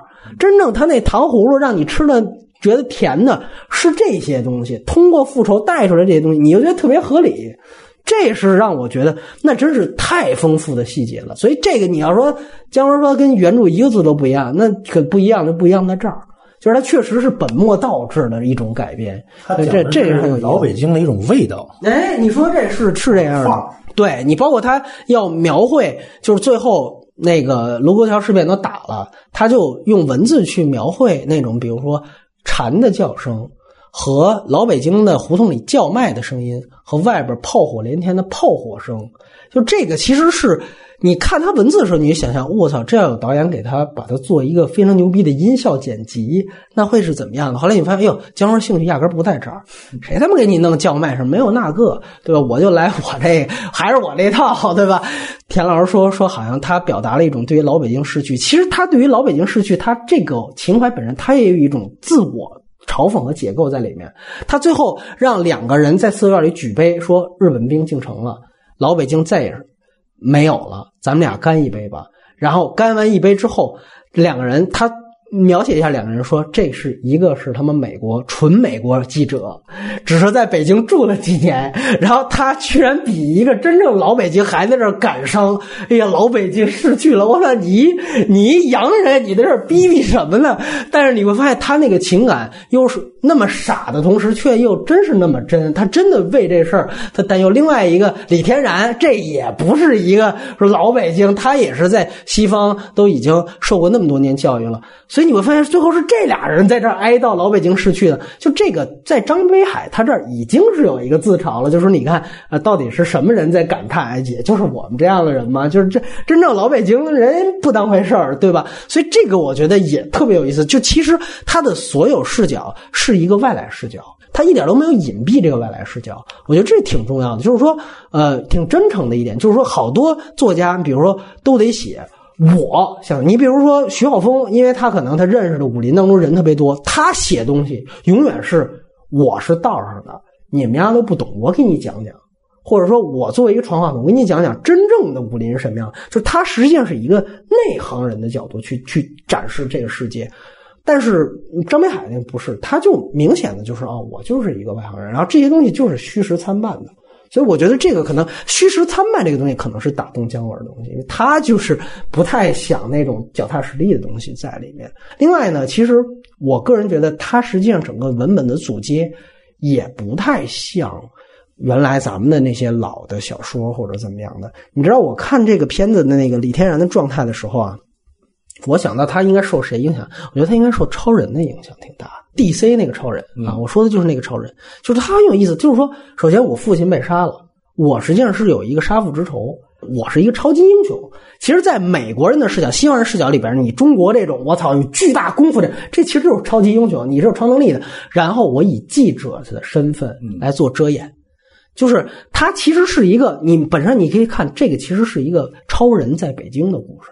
就这个其实是特别有意思的一个，它是一个特别西方的角度，在我看来，这个完全不是东方的东西。当记者也跟超人一样，他其实是一方面我遮掩一下，二来就是说超人不是记者那儿有一女朋友，对吧？他这这身份，而三来就是说，那我不是得先打听到消息，我才能救世界。他这个所有功能也都是基本上是一样的。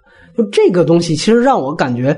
是特别有趣的，是特别西方的东西的那种视角切入进来，然后与此同时，嗯，我觉得他再有他想象当中的北京，就这种土洋混合是很有意思的。姜文原来演过个电视剧叫《北京人在纽约》，其实张北海写这个小说有点像纽约人在北京的那种感觉，我觉得这是特别好的一点。当然，我就像我开始在电影。里面说细节的一样，我觉得可能他另外一个特别大的出色的地方，就是在于他讲，不是老北京市区，真的不是的，他真的是在讲，就是在一个家国，尤其是国难的情况下，就是我一个私人的复仇，他跟国难的此消彼长的这个情绪，在这个人物上当中的变化，我觉得这个特别特别的好，就是说白了，就是我前面其实就像一个江湖一样，我侠我还隐。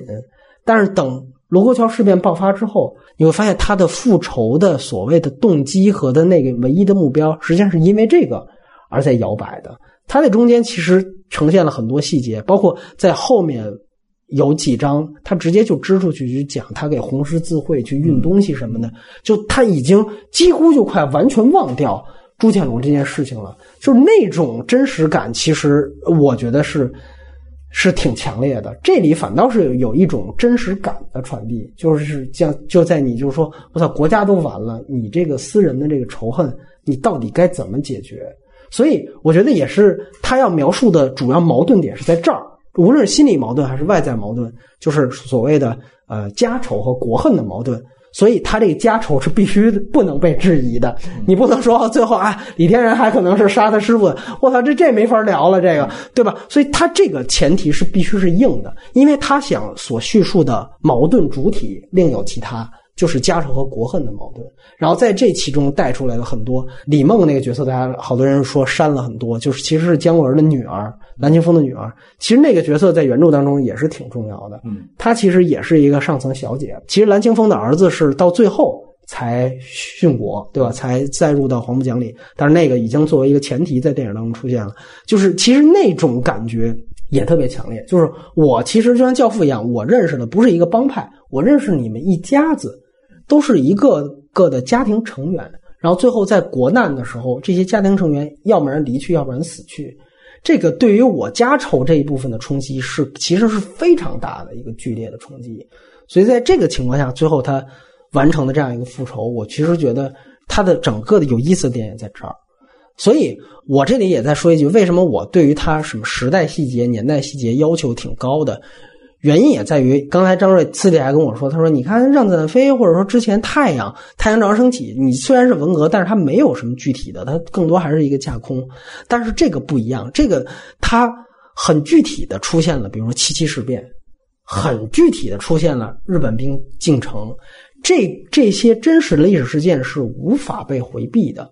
所以在这样的一个情况下，他没有办法。”就像《太阳照常升起》那么纯粹，你《太阳照常升起》说句实话，你要突然来一场毛泽东去世什么的，你还真就不能那么拍了，对吧？他这那或者或者他解读方向完全就不一样了，你只能把所有的重大历史事件的基底全都去掉，那叫架空。所以这个东西它还不一样，而且你最后你你还要张将军还得出现，你这个东西你所以大家所以它就是一个年代戏。那这个时候确实你会发现啊。这个它跟原著的区别是非常非常大。这个让我想到一个片子啊，就是《黑暗骑士崛起》。哎，呃，当时就是有人质疑说：“你他妈总统怎么出现了？在这个电影里，就觉得很出戏。”我都觉得还好。不是你《黑暗骑士崛起》，它是一终归它是一个漫改电影啊。我现在提一句，就蝙蝠侠、哥谭市，这都是他妈假的。对啊，对吧？就是很多人质疑这个总统啊，他还承认这是美国，只是他虚构的是这个城市。啊，是叫歌坛。你漫改电影，我觉得无所谓，就是只是因为诺兰他把它严肃化了，所以大家会较这个真儿而已。但是我觉得历史题材是不一样的，这个整个的厚重程度都不一样。你这个，所以我觉得还是另外一回事儿吧。然后我觉得关于原著就是这些，我其实整体上是挺推荐大家去看一看的。我我我这样说，我喜欢这个原著确实多过于这个电影啊。我不能说哪个好，这不同艺术的媒介不能比。我只能说，我喜欢原著。这次啊，这次更多多过电影吧。然后马上进入非常大的一个话题，姜文前面的，因为天聊时间有限，我们说他之前导演的五部作品啊。我先问两位，就是从最喜欢的到最不喜欢的六部，把《邪不压正》也算进去啊，排个序。啊，田老师先来。哎呦，这之前没准备啊，准备就假了，对不对？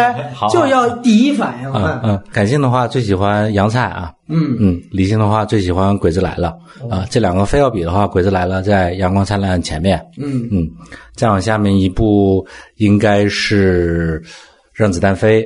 哦，第三是让子弹飞。嗯，再往下面一步可能是呃太阳，太阳照常照常升起啊啊，然后再往下面邪不压正，再往下面这个一步之一步之遥，一步之遥垫底，对，明白了。垫底，来，张瑞来拍。鬼子来了，第一，太阳照常升起，邪不压正，哎呦呵，哎呦呵，杨灿，哎呦呵，子弹和一部是并列，哦，就并列相对最靠后的，但是也是水准之上的电影。哎呦呦呦，哎，确实是粉丝。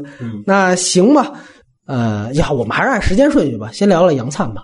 呃，我觉得这个确实作为姜文导演的第一部作品，呃，田老师，《阳光灿烂的日子》应该是姜文最最诚恳的一次创作吧？啊，我就就说一个场外信息啊，比如说这么多年我们看了好多姜文的采访，或者是怎样的东西。呃，就现在的姜文已经呈现出一种完全所有人都没有办法跟他对话的状态了啊，唯唯是就仅有在比如说我们看他呃《阳光灿烂》之后写的那本书诞生的时候啊。你看那里边他在想，他在讲我这部电影的时候是很诚恳，呃，非常的谦恭的在讲我这个怎么想的，我这个怎么创的，等等等啊。我觉得那个状态对我来说是非常好的。而那个电影，呃，那个电影，呃呃，对我来说，它也也很呃生猛和直接吧。你如果让我一句话概括《阳光灿烂的日子》，其实就是有一群猴，然后有一个这个年轻的猴向猴王发起了挑战，因为只有做猴王才有交配的权利。嗯，最终他这个挑战失败，然后被猴群驱逐出去了啊，大概是这样的一个故事啊。这个故事其实非常非常的非常非常的本能啊，我觉得那个东西是和所有人的。呃，最心里边的最深的那个东西是是共通的啊，然后他又放在了一个特定的背景之下发生的那个反应，我觉得是是非常棒的啊。我觉得我在在情感上不太有人能拒绝《阳光灿烂的日子》，尤其是中国的男青年、男孩这样的。对对对，嗯，我非常喜欢这个片子。你排在邪不压正之后，那你多聊聊缺点啊？呃，我恰恰就是在情感上没什么共鸣。其实我第一遍看或者前两三遍看，觉得也还可以。然后直到有一次，它有一个重映，嗯，就是一个完整版的，我在那个百老汇又看了一遍，然后我就觉得其实不是一个特别耐看的电影。哦，是吗？嗯，就是当然是一个好电影，但没有。就是大家吹嘘的那么牛逼，然后呢，它其实比较有趣的一个地方就是马小军的做梦这个环节，嗯。啊，其实他这这个是他的核心嘛，然后就是一个男孩自己的一个非常真诚的成长史，嗯，其实我对青春片不是特别感冒，可能也有这个原因，嗯，所以他他这个是嗯非常天然的一种第一步嘛，嗯，就肯定是一种非常自然流露出来这种情感。嗯，所以它肯定是嗯带有一种浑然天成或者是自然的感觉在里边嗯。啊，它不像是创造出来的，它它更像是就是别人带着姜文把他的青春还原了一遍，嗯，然后不这么还原就不行，而不像是某些青春片它是为了去制造什么嗯。而去做，嗯，就是很多导演的前三部都是这样，都是最。没有经过雕饰的作品啊，这是他的优点。但是他给我的共鸣倒没有那么多，就包括什么乡村集市啊，或者是那些像就像欧洲片的那些拍法，其实到后来看都没有太就跟《鬼子来了》比啊，就没有那么惊艳了。我觉得很有意思。现在我们回看姜文的作品，尤其拿他系统去看，你会发现姜文的前两部吧，你提到的这个前两部的维度，我觉得很重要的是。姜文他在前两部电影当中，他有很强的对于主流电影的反抗。就是他之前为什么要当导演？就是他觉得，比如说那个八十年代流行的是伤痕电影、伤痕文学，对于文革的回忆都是他们苦大仇深的，都是我操不行惨兮兮的、哭哭啼啼的。他就说：“我操，老子的文革不是这样，那是哪样？我来给你拍一个我这样。”所以，他其实带有非常强烈的一种反抗的东西。这个和他的这种当时初生牛犊的这种状态也很像。啊，鬼子来了也有，到到时候我们再谈。所以在杨灿的里边呢，你会感觉他的这种对于文革的重塑，实际上是一种，就第一，我是非常尊重那一段时代。所以你会发现他在那个电影当中，他对于时空感的把握。实际上，他是非常重视的一点。你关于那个电影的文本，我觉得讨论过很多。我给你举一个边角料的例子。这个当时他们不是让包括夏雨，包括他们自己，都看了大量的新闻纪录片厂当时的文革的大量的纪录片，然后包括当时讲毛泽东去接见红卫兵的所有的这个记录。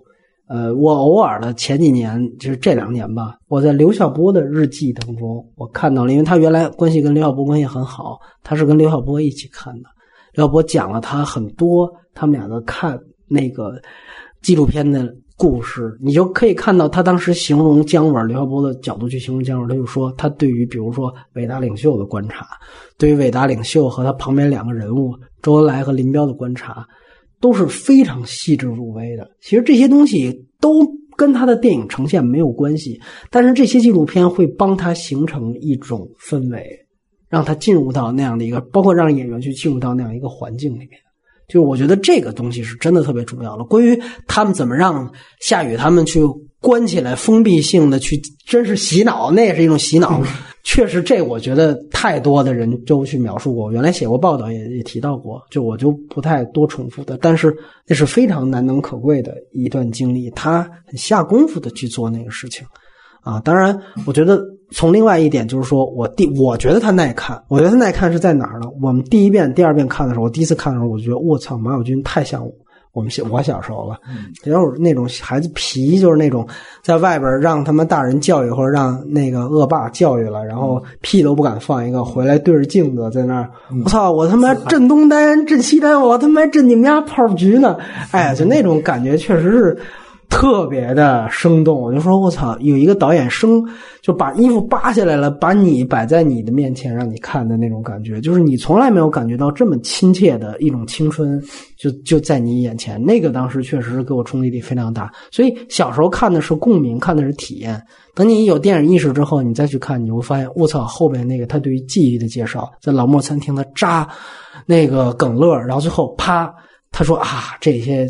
根本我不可能这么这么牛逼，我其实很怂的。然后我的记忆可能是错乱的。你一下子觉得我操，这个东西太牛逼了。这个就是后来我们说他反复在一步之遥刻意使用的建立效果，对吧？他故意的让观众在前面给你一个貌似真实的叙事线，然后在最关键的时候啪一下子告诉你啊，其实后面这个东西有些东西它是不是真的。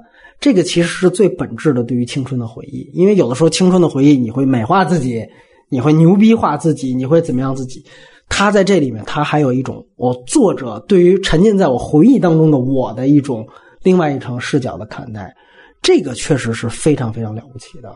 他在前面电影中，他大体上还是遵循着叙事方式，只是在最对传传统叙事方式，只是在最关键的时刻，他建立效果。对大家看，一能接受，二觉得挺牛逼的。嗯，三来这个确实跟我的主题、跟我的整个情绪传达，还真的都特别贴合。所以你能做到这三点全都符合，这就特别厉害。你这个就比你邪不压正，你去铺这么一条暗线，这个东西要你说句实话，我也觉得高明的多啊。这个我觉得是相当了不起的一笔。所以我我这个我是觉得是姜文当时他是体现他电影天赋的地方。细节，他你说他没展现文革真实面貌吗？他其实就有一场戏，冯小刚在那讲课，突然一个学生从那个嗯这个窗户上钻过来，然后啪啪几步踩着桌子就过去了。另外一个学生，就那场戏就把文革的时候的校园就一场戏拍完了，就我没必要非得说我操，就是老师头发我他妈给他捅死，我没必要非这个就够了。我觉得这是非常强烈的一种，它就是一种开始给你一个非常秩序的，还是老师，还是那种有点刻板的那学究范儿的，然后突然这样的一个动打破这种静，我觉得这就是非常高明的，而且也很准确的细节。是不是还没排名呢？说半天。哦，那就是很简单，鬼子来了，阳光灿烂的日子，然后哎，让子弹飞，跟他一样，太阳照常升起，一步之遥。然后邪不压正，对，嗯，对对对对对，我刚刚上来打分，我就说这是他最差的一部啊。再来了，高度统一啊。对对，所以呢，这个我们下面就来说他第二部对这个事情。来，呃，张瑞先说说吧。这个电影其实是一个从形式或者拍法都是让人耳耳目一新的，嗯，甚至于内容，就是没看过这样的抗日电影或者是战争片儿。就是，呃，当时有一种比较写实的那种中国电影是有的，它它非常贴合，就是生活化的那种。但是这种就是把生活化，就普通老百姓的那种生活和艺术非常完美的结合到一起了。它将就是这种真实性和老百姓的这种生动性。用台词啊、表演啊、摄影啊、剪接啊，甚至是黑白影像啊，就特别完美的结合到一块儿。这个就是整体来说，先不说故事怎么样，它这个形式就是非常浑然天成的一种，它是有生命力的一个片子。它自自成一派，就没见过这样电影，以后也也没有了。摄影其实也算是顾长卫最牛逼的一部，然后他又通过这种竖屏的这种剧本，人物的表演。你要注意，这个片子其实除了姜文那个陈数、陈强、丛志军这些人之外，其实大量都是业余演员，比如说八婶子啊、六旺啊、二脖子啊这些人，表演的特别生动。那这个是让一个中国人，就特别是呃从。嗯，就是一般老百姓的角度来讲，感觉特别真实的一种情况。就当时我跟同学一块儿看嘛，他们也觉得就特别吸引人，就是我们身边的人，就是中国人应该有的样子。嗯，这是从形式上他的表达表现表现力上来讲，从内容上来讲呢，他我觉得是表达了一种还是一种国民性的东西。嗯，呃，一方面是中国人他这种面对抗日外来侵略者的这种态度，另一方面。也是一个个体，就姜文演的这个角色，他面对这种突如其来的变化的一种恐惧心理，可能也跟他当时的一些经历有关系吧，所以他会。想演这个角色，反正各方面其实几乎挑挑不出来就硬伤吧，或者缺点，嗯，相对完成度也是最高的，然后接受度也是恰到好处的，也没有什么过度的看不懂的地方，也没有说非常反感，然后他的黑色幽默又跟悲剧结合的也非常好。田老师。对，我觉得，呃，说鬼子来了，呃，还有一个人不能忽视，就是刚刚张瑞提到的那个树平啊，啊，这应该也是姜文和树平两个人的，应该是第一次啊啊，然后接下来第二次，第一次是有话好好说。啊，那算是演员了，导演哎，对对对对对啊，那应该就是那个时候顺过去的，我估计，对啊，演个星星球大战，还得从甄子丹那顺个五指，对对对啊，这导演导演的功课，你知道啊，呃，很重要的一点就是树平和姜文两个人共同找到了几个重要的姜文标签啊，比如说那种呃那种爆炸式的呃，并且是京剧的那样的台词。嗯啊，其实，在杨灿那时候是没有的，但是到后面就变得越来越、越来越多、越来越频繁了啊。杨灿也有，像车掉沟里什么的。呃，对对对啊，但他其实是只有那一场戏嘛，因为他觉得情绪到了那个地方，他才有的嘛啊。然后还有还有，比如说这个姜文通过《鬼子来了》找到了自己毕生的创作母题，就是把中国的老百姓。拍成鹅啊，他他对于对于权力关系，对于这个群体无意识这件事情是特别特别感兴趣的，嗯，然后接下来你想想这个北洋三部曲，它实际上就是不断的在重复这个主题嘛，放在他的电影里边啊，呃，但但说到这，我想呃岔开说一句，就是我觉得呃这个东西在那个鬼子来了那个时代啊，并且放在鬼子来的那部电影里边，这个主题是特别特别好的，因为他讨论的其实是是这个关于。关于侵略者之间的关系啊，放在其他的文本里面讨论的时候呢，我其实并不觉得它是一个很好、很自洽的东西啊，因为它里边往往透露着作者姜文的骄傲或者是那种俯瞰的视角啊，对精英主义吧啊。其实你想想，就是就这种他所描绘的那种呃老百姓，就是什么随大流啊、看热闹啊、贪小便宜啊、屈从于社会趋从性啊，然后呃凡事先求自保啊等等等等那些东西啊，它其实是一种人性嘛。对啊，对，我觉得就是我们可以完全把它当做一种中性词来看啊。我觉得我们亲爱的听众朋友们，如果那个能这个空余时间多看一点社会学的书，其实你对这个世界的定义其实是可以比姜文更高级一些的啊。一个题外话了，呃，鬼子来了对我来说还有一个比较重要的点就是，呃呃，我有的时候会想，如果鬼子来了没被禁。姜文是什么样的啊？我觉得这一点其实是很重要的，因为当时的《阳光灿烂的日子》是票房是超高的，当时嗯，票房超高，然后拿奖，然后呃，姜文那个时候应该是他人生的一个非常大的高光高光时刻。嗯，鬼子来了，他自己一定是投入了巨大的巨大的心力的，他他渴望这部电影是非常非常好的，实际上他也非常非常好，但是等待他的呢，其实是长达好多年好多年的。一个封杀，啊，我觉得这个东西作为一个对于创作者来说，那个影响其实是是毁灭性的啊，就某种程度上是 PTSD，你知道啊？我觉得一定对姜文后面的创作有了特别大的影响，所以他才会非常的热衷于拍那些隐晦的、呃拐着弯说的、呃呃表达政治诉求的东西，包括他对于这呃这种。民众或者是呃群体无意识的恐慌，嗯，对对体制的啊，呃，我觉得呃，如果《鬼子来了》这部电影如果当时没被禁的话，姜文是一个比今天还要伟大的多的导演啊。呃，就某种程度上，呃，《鬼子来了》这部电影，他他对影史我觉得是是有贡献的啊啊。然后再一个就是他对姜文自己的作用，我觉得也是。也是特别大的。一方面，他帮助帮姜文呃建立了自己的很多东西；另外一方面，这个东西呃呃，《鬼子来了》对姜文后面的电影，我觉得是有一个持续不断的影响的。嗯，就是如果他没有被禁，姜文不说是更伟大还是更不伟大，肯定是一个不一样的姜文。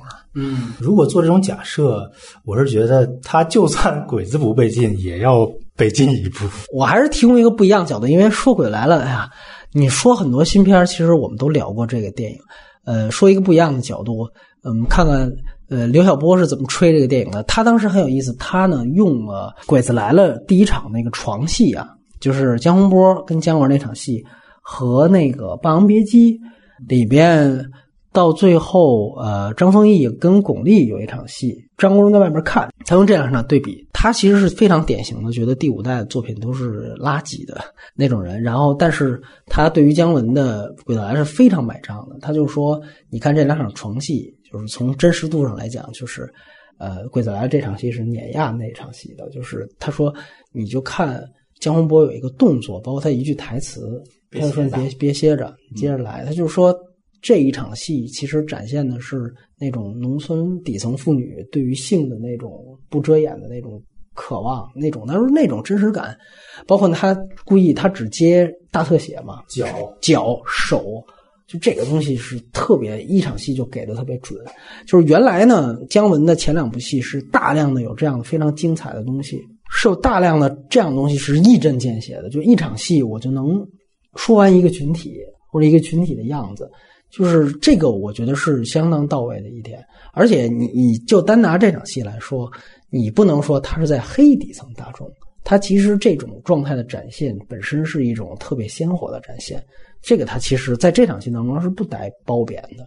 而可能你因为很有意思，你会发现，哎，为什么刘晓波那批人他注意到的是这样的细节？他不是注意到你的主体矛盾是跟新侵略者的，就是因为其实。这样的细节先让大家信服这个故事，而后才有其他东西。那你像他对比《八王别姬》，他说他不喜欢《八王别姬》，另有原因。但实际上，他说你看那场戏的时候，我就觉得假，这他妈就不可能。他说我就不存在后面的东西，所以这个其实也是很有意思的一种对比。然后你包括他提到的，就是说他这里面他说，其实他对于八路军的这个黑八路军，这个也是非常非常狠的。这个我觉得确实也是一点，就是我们刚才其实提到了杨灿呢，他呃当时反的是主流的这种伤痕文学。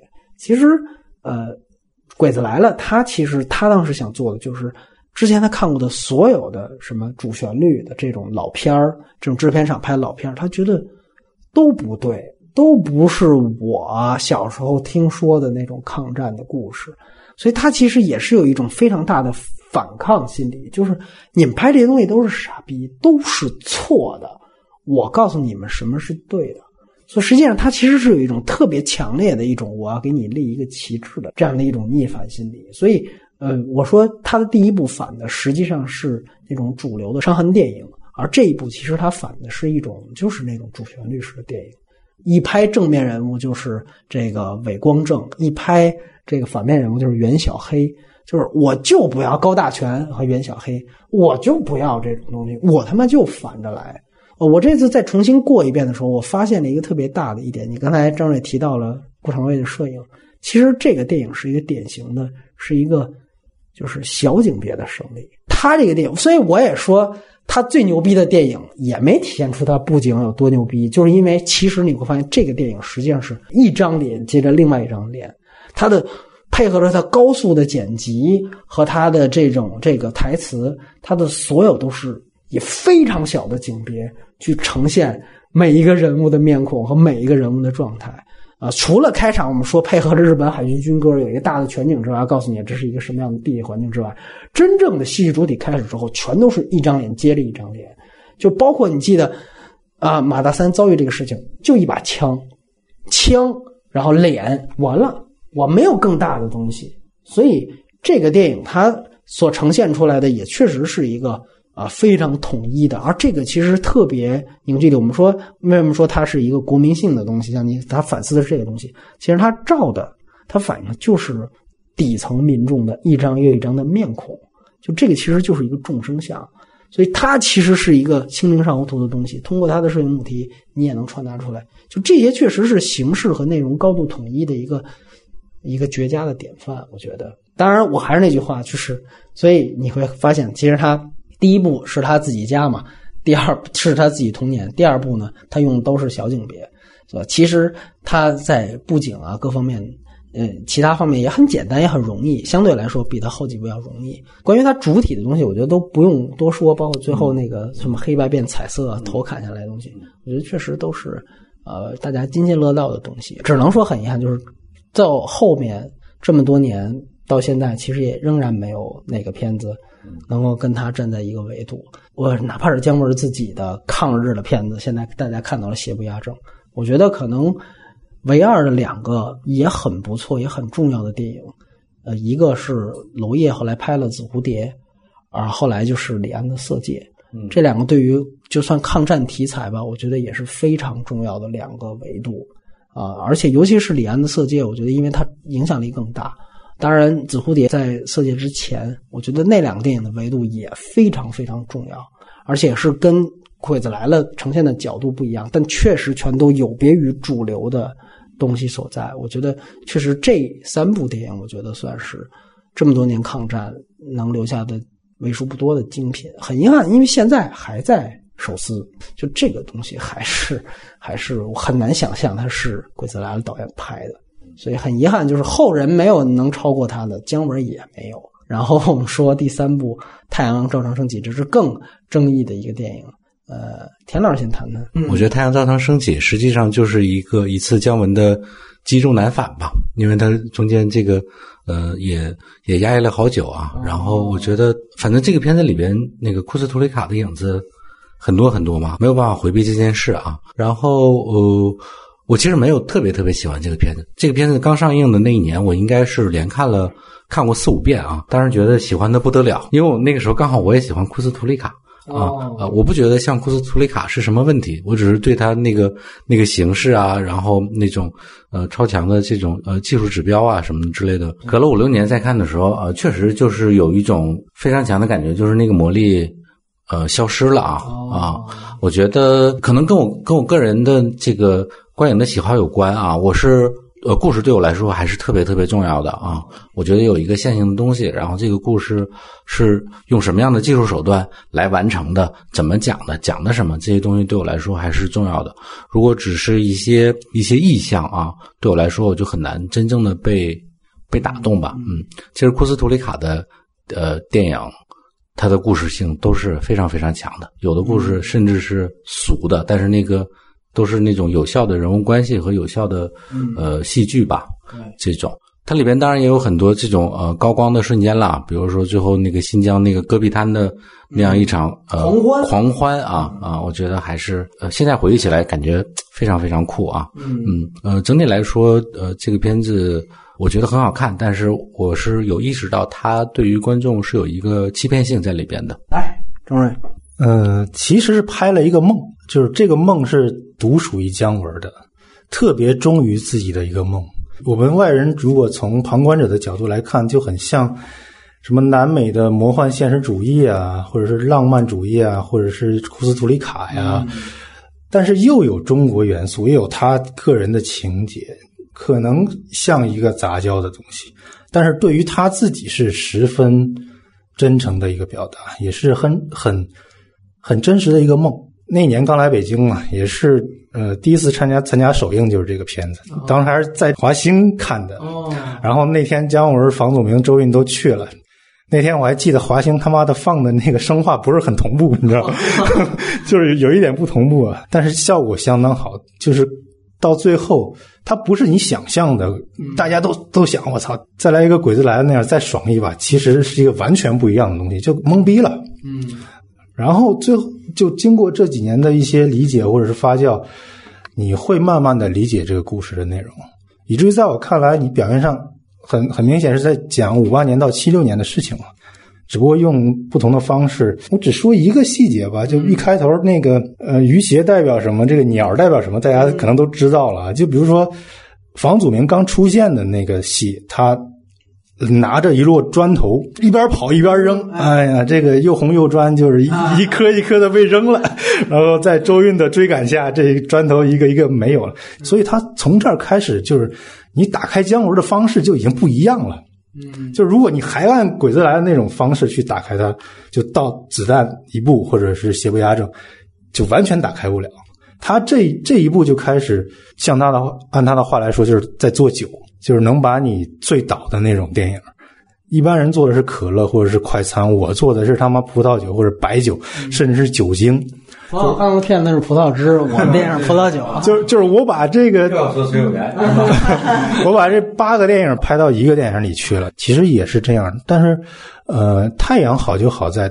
我刚才也说了，它是这种节奏感，它没有那种密集的台词，也没有那种让人，它是一张弛有度的这种东西，在张弛有度的同时，又放了大量的符号和隐喻进去。嗯，我刚才说了一个开头，结尾还有一个周韵哭着时候说台词，然后挺着个大肚子，然后那那个桌上放的那些东西，那那些东西含义是非常有意思的。如果你去深入去解读，但是它它因为。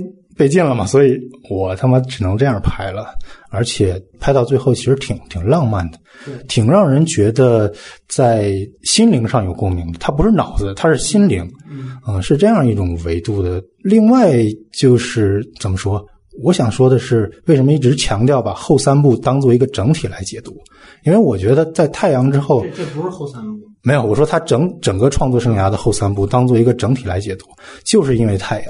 嗯，太阳当时票房不成功之后，就是很多人不理解之后，我觉得对姜文是有某种刺激的，很大刺激。在在我看来，就是他的后三部，从子弹到邪不压正，就是用通俗、相对通俗的方法，更多的细节、更多的私货，把《太阳照常升起》又翻译了一遍给大家看。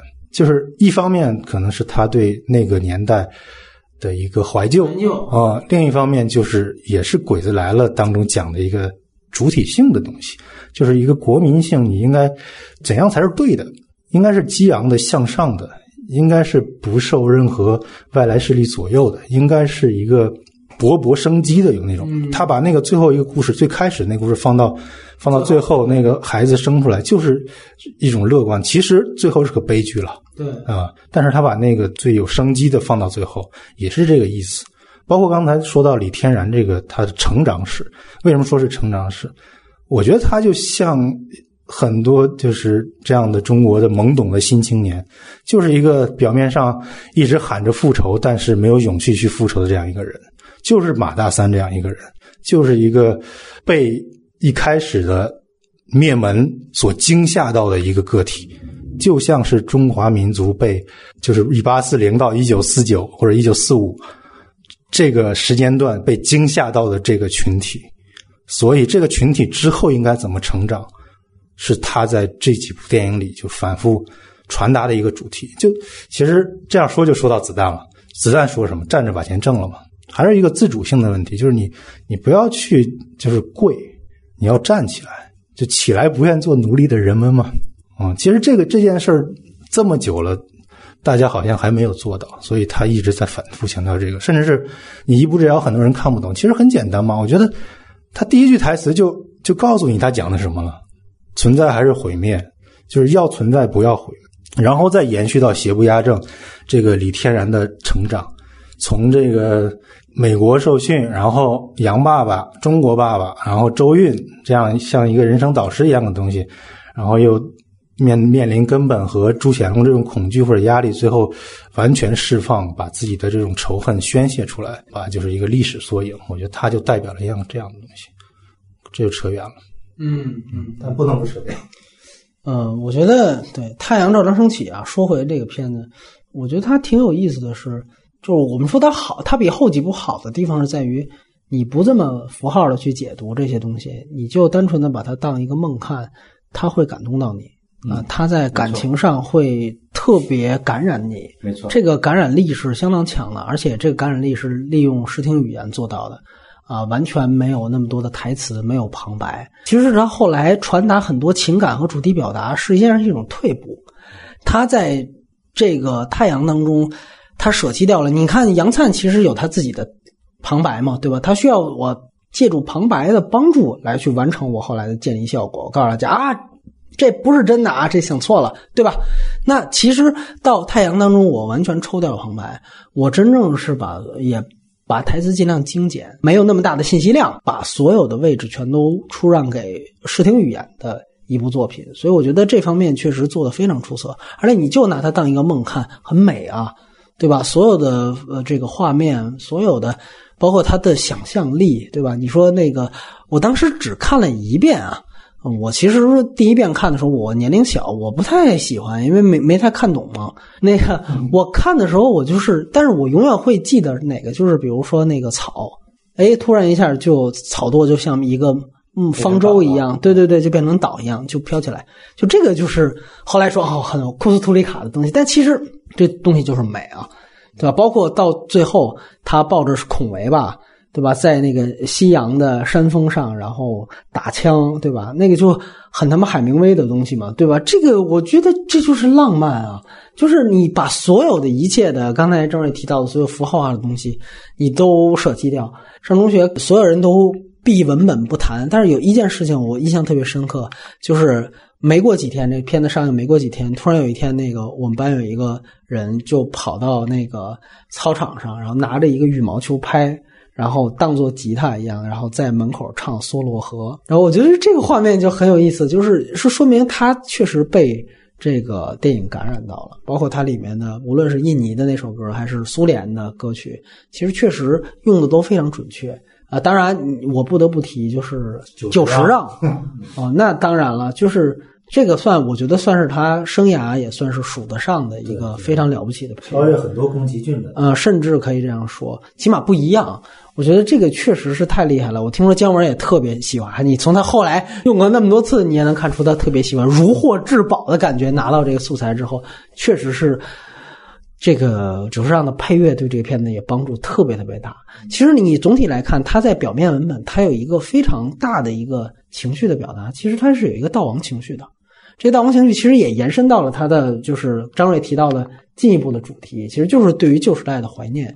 就这个悼亡主题，按说是一个很悲伤的一个事情，但是他无论是他拍的，还是他可能是希望呃九上创作出来的音乐，全都是生机盎然的。就这个生命力也确实是就是非常非常了不起的，所以我确实觉得。那个电影的整个的视听语言方面做的是相当相当出色。当然，我觉得像张瑞那么解读也是可以的，我觉得也很有意思。你像五八年那一段，你就可以看到，就是他那个应该是原苏的那个丈夫吧，你可以想象那就是一种中苏分裂的那种啊。这个说起来就太多了。你包括还有像。说他跟控维那个骆驼一直走，然后到中间路哎，尽头非尽头，它有一个路线路线分裂的这么。刚才说一点特别重要，就是它表面这个故事讲的也是呃，就是按照传统的观念看是自洽的，让人容易理解的，就是一个女人两个女人不同的两条生活轨迹。所以我觉得就这些，我觉得都是相当出色。黄德生那条呢单拿出来也非常棒，是在于就是他其实。因为是七六年嘛，表面的文本，那你会想成那个其实就是一种性压抑到那个时间段有一种松动，有一种甚至是释放的感觉。那个时候，因为只能你去看八个样板戏，然后红色娘子军的芭蕾舞，你就说看到那个小腿到脚的那么一段肉，那男的就已经会促使男的去去去摸屁股，去去性犯罪，你就能够。表明，他就通过这样一个细节，你就能够展现出那个时期就是那种对于性的渴望是怎么样子的。很厉害的一点就是，就姜文的片子，尤其到呃太阳之后，应该是没有出现任何一次肌肤之亲了，就是没有任何接吻或者是床戏的段落。他从太阳一直到一步之遥吧，就确实。而在太阳这部戏当中，我觉得确实能做到的一点就是。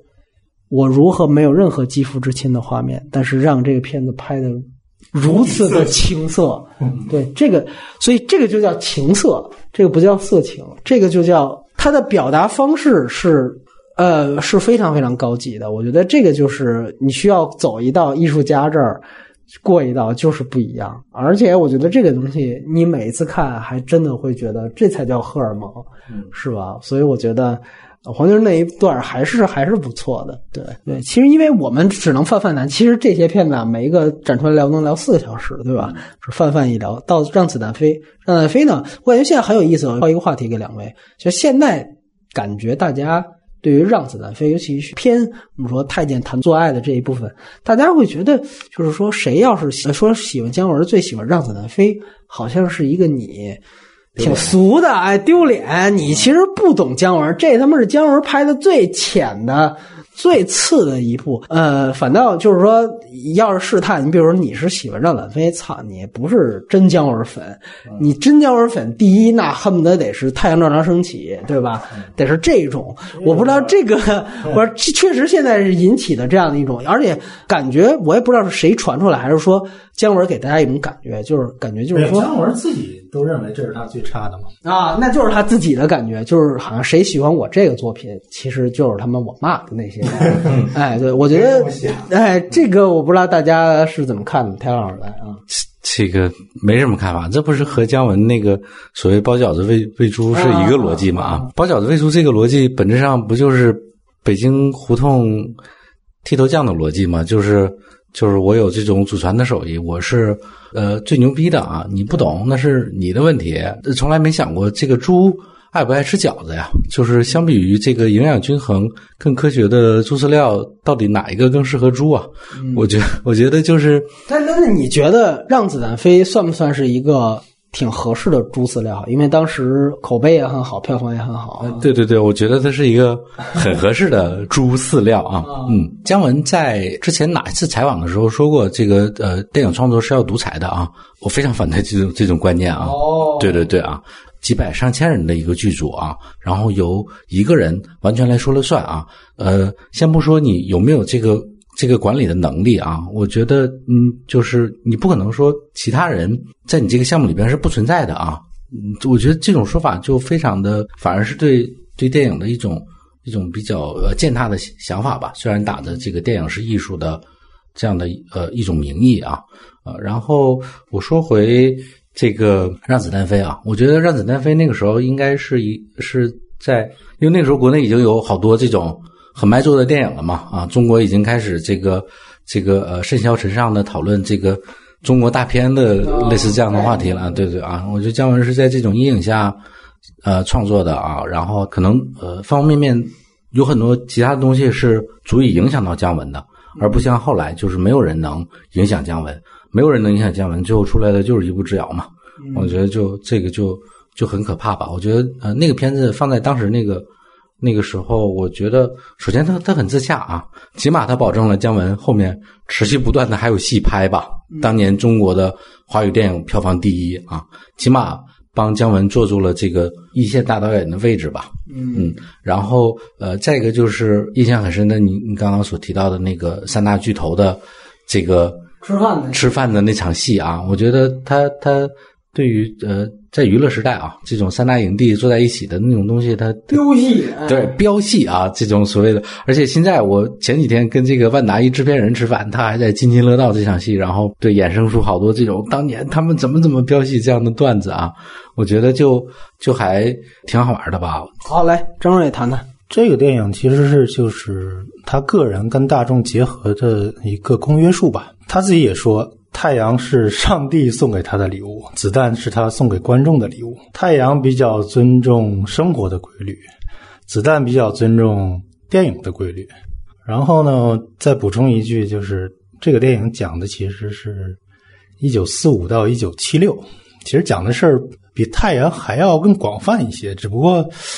呃，你也可以当民国去理解，因为他那个年代，他放了很多东西在里面，它是迷惑性的，它不是特指让你就陷一种死一一种这个啊，我就是这个年代就是这个，它不是，它其实都有的啊，只不过我更愿意理解成是这样一种，就是中国革命的一种状态。对，嗯，刚才说到那个大哥飙戏，对我我想补充的就是，它是姜文最后一部胶片电影。嗯，对对，其他的没什么说的。我觉得是很有意思的，就是呃，让子弹飞。我觉得从大片的角度来讲，确实，我觉得它的娱乐性是非常强的。这个，我觉得，我觉得喜欢姜文的人也不用为这个以这个事情为耻，我觉得其实他很重要。就是在我看来，就是有点不理解大家为什么对子弹这么喜爱，然后对邪不压正或者是一部这么讨厌。其实它其实有共同的问题在里边。嗯，但是本质区别是子弹故事讲的明白，嗯，类型元素非常的对，非常尊重电影规律。这是毫无疑问的一件事情，而且你会发现，呃，整个的戏剧张力跟《鬼子来了》是非常像的，它的整个悬念推进的设置也是非常像的。它这里面呢，其实，呃，是一种回合回合制的打斗，就是说我呃张麻子跟。呃，黄四郎他其实是一个非常善恶对立的二元对立，然后在这二元对立基础上，就是属于见招拆招。你杀我一个人，我我我搞你一下，然后这样互相来来往之间呢，这个戏剧就越来越递进，递进到最后，我怎么样去解决这个这个终极悬念？所以它其实是非常符合起承转合的，大家当然是非常的爱看了。而且那个戏呢，我觉得在当时看。有一点很重要，就是它血腥啊，而且它的粗口是不加遮掩的。后来我们大家后来看了很多了，什么老炮儿、钢锯岭啊，包括后来什么芳华都很那什么。但是其实，在那之前很少。它其实说白了，普通观众，尤其是就直男观众买账，其实也在于暴力。对他对于暴力这个东西的呈现，也确实是非常足的。你在那个时候去看，由由由于那个特效也不是介入特别多。所以可能还是能够有那感官刺激的。你现在看，可能如果你现在再拍一部出来是那个水平，制作水平可能稍微差一点。但是我觉得在那个时候还是非常不错的。对他，他就是一个把表面的故事和下面的故事讲的都明白的一种。没错，是这样。而且呢，就你刚才提到的，就是大家他能让普通观众立立刻能够体会到，比如说哦，马拉列车，这他妈就是马列，包括呃毛泽东跟呃蒋介石打架这东西也非常明白。他这二二元对立设置的非常准确。你说到七六，或者我说到七八也都可以。说白了就是你把这个整个的敌人打下去之后，你自己呃。共产党内部，你煽动起民粹，又经历了新一轮的这个，呃，这个洗牌之后，其实仍然有一批人是向往着原来被打倒那批人的生活的，所以他们去了浦东，然后留下了他像毛泽东一样的一个，好像是最后的啊共产主义战士的这样的一个伟岸形象。就这些东西，你通过最简单的他的所有的符号传递，你都是能够了解到的。对，我觉得这些东西都相对简单一点啊，但是他。当时我就就是就是刚才你说的，除了前后特效那个问题啊，其实这种技术问题，我刚才也说了，它的有些镜头是模糊的，包括包括有些嘴型是不对的，这个我是有点忍不了。嘴型不对，是不是因为包括这一部也是？他不是都有配音吗？他让他是不是就过审的时候删改了，对吧？对对，有可能，但是这个少一点，子弹那个相相对多一点。一步之遥，你记还那出夜权给改成了出价权，就那个就典型后配的那个，对，所以我觉得这些东西呢，其实，呃，你说回来，我觉得它作为一个标准的商业片我觉得是没啥问题的啊。当然，我觉得讨厌的人也讨厌这个，其实就是关于，就是一个说白了，就是一个你对于一个商业片或者一个爆爆米花片，我天然不喜欢的一种感觉。它在类型上是非常非常满足的，但是我还是觉得它其实有它个人的作者性的表达啊。我并不认为它是一个特别，我操，就是那种。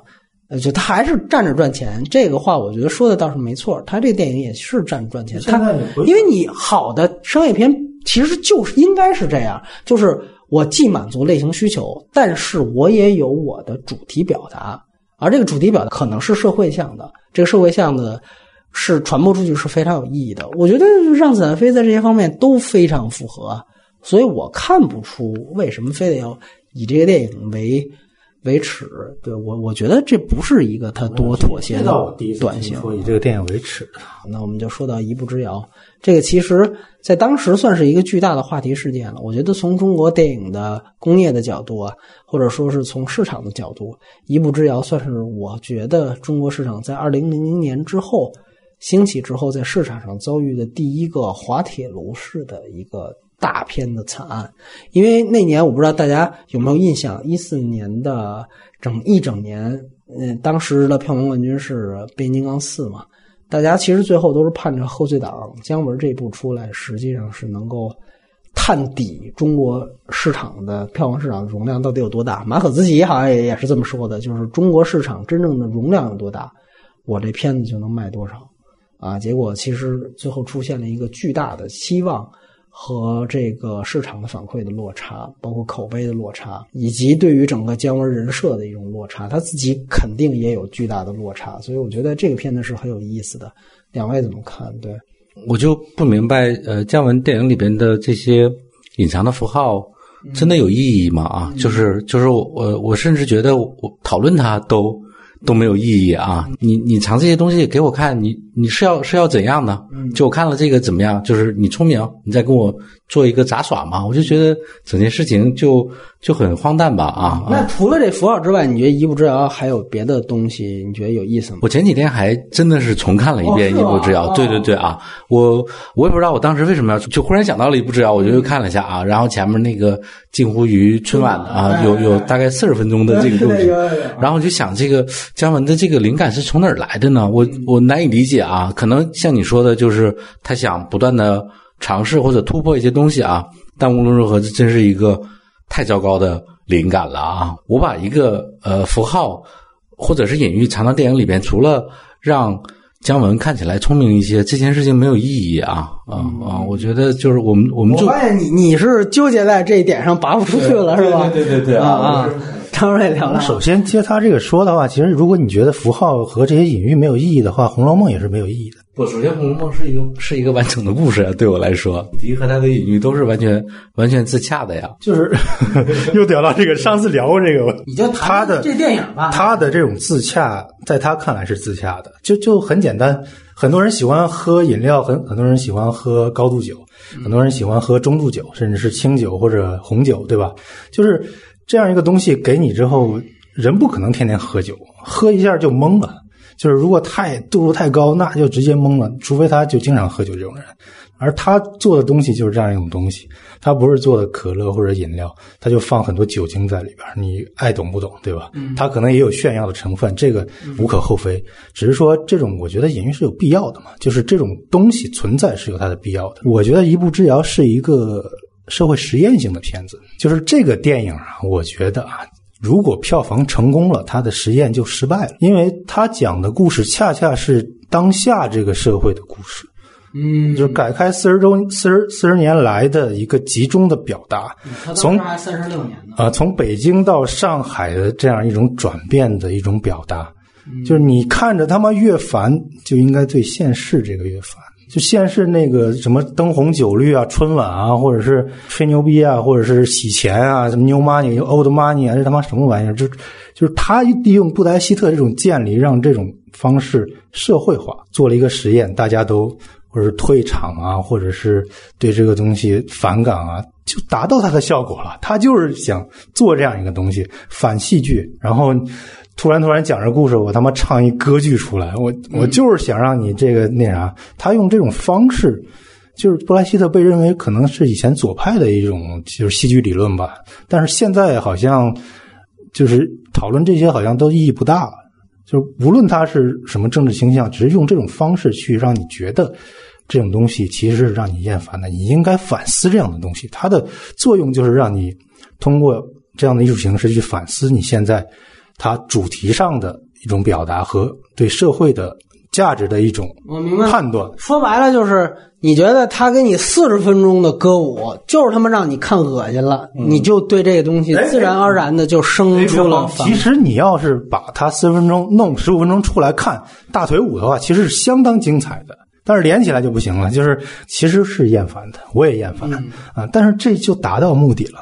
嗯，完了之后呢，他那个大腿舞找的演员其实都是世界顶级的。那个什么孟广美不是在那节目说了吗？说这个东西在他妈美国要花几千块才能看到这样的表演，然后他都集中在这儿，因为他他好像比较懂这个，说这个大腿舞特别好，然后他是特别喜欢。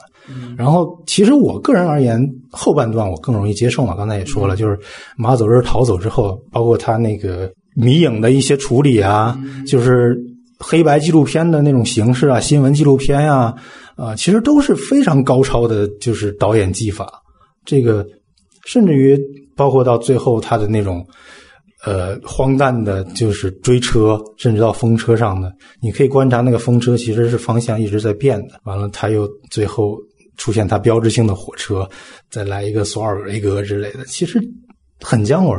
不过还是那个问题，就是他没有像《邪不压正》我觉得这么整体性这么好，它整体的完成度其实是割裂的。可能对于姜文来说是自洽的，但是但是对于我来说，就是可可能觉得有些戏好，有些戏就接受不了。嗯，我觉得《一步之遥》很有意思，它其实是，我觉得它其实在探讨的是电影的媒介属性到底是什么。这是其中一点。我觉得其实很有意思的是，电影所有早期的几个鼻祖的东西全都融到了他这个电影当中。他那个算是早期电影大观。你可以这样说，前面的那个四十分钟春晚，当时我们就说过，那个是巴斯比伯克利的那那些大腿舞嘛，就是呃什么淘金女女淘金女郎一九三三，就是那些早就用过了。包括我有一个俯拍视角，然后我摆图形，这是巴斯比伯克利最早的一些电影的作品的呈现。那其实更明显的就是说，五六演的那个是什么卢中国卢米埃尔，然后你包括最后他们俩吸嗨了欧弟。他车直接飞到月球上去了，这是梅里爱，对吧？你去等等，你可以发现他把早期所有电影，然后呢，他与此同时，他尝试了不同的电影媒介，比如说前面是新闻纪录片。对吧？然后到后来呢，呃呃，直接点出来的是库里肖夫效应，那就是蒙太奇学派的那些理论，就是说其实不需要表演，对吧？我通过这个东西，这个其实因为库里肖夫效应很重要，它其实就是在点明电影的媒介属性，它可以去感染大众。到什么程度可以制造这个反差？到什么程度？这个其实就是在突出电影的宣教属性。其实他通过这样一个故事呢，我觉得最终我看到最真诚的地方呢，是姜文认知的电影当中，就是电影作为一个技术，它能够到底 达到的是一个什么样的手段？他在这个电影当中反复的、不断的尝试了所有早期电影当中的所有的东西。我觉得这些是。不错的，其实说句实话，他对于那种性的表达，因为他前面开始讲，其实是一个妓妓选选妓女花魁的这么一个故事嘛，倒是有一些想象力。我觉得现在看起来。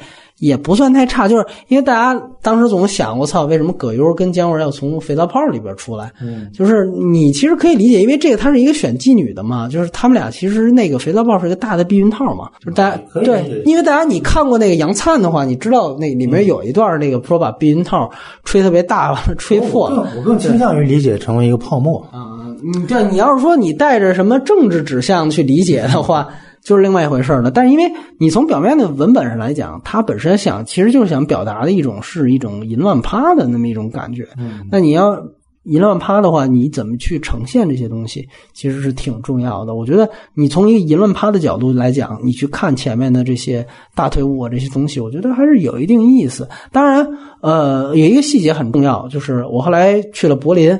他也入围柏林的主竞赛了嘛？他在柏林剪的那一版，他自己剪了十五分钟还是十三分钟？他把大腿舞的水兵段落什么的都给剪掉了，包括那英那个角色是强震吧还是什么震那段也给删了。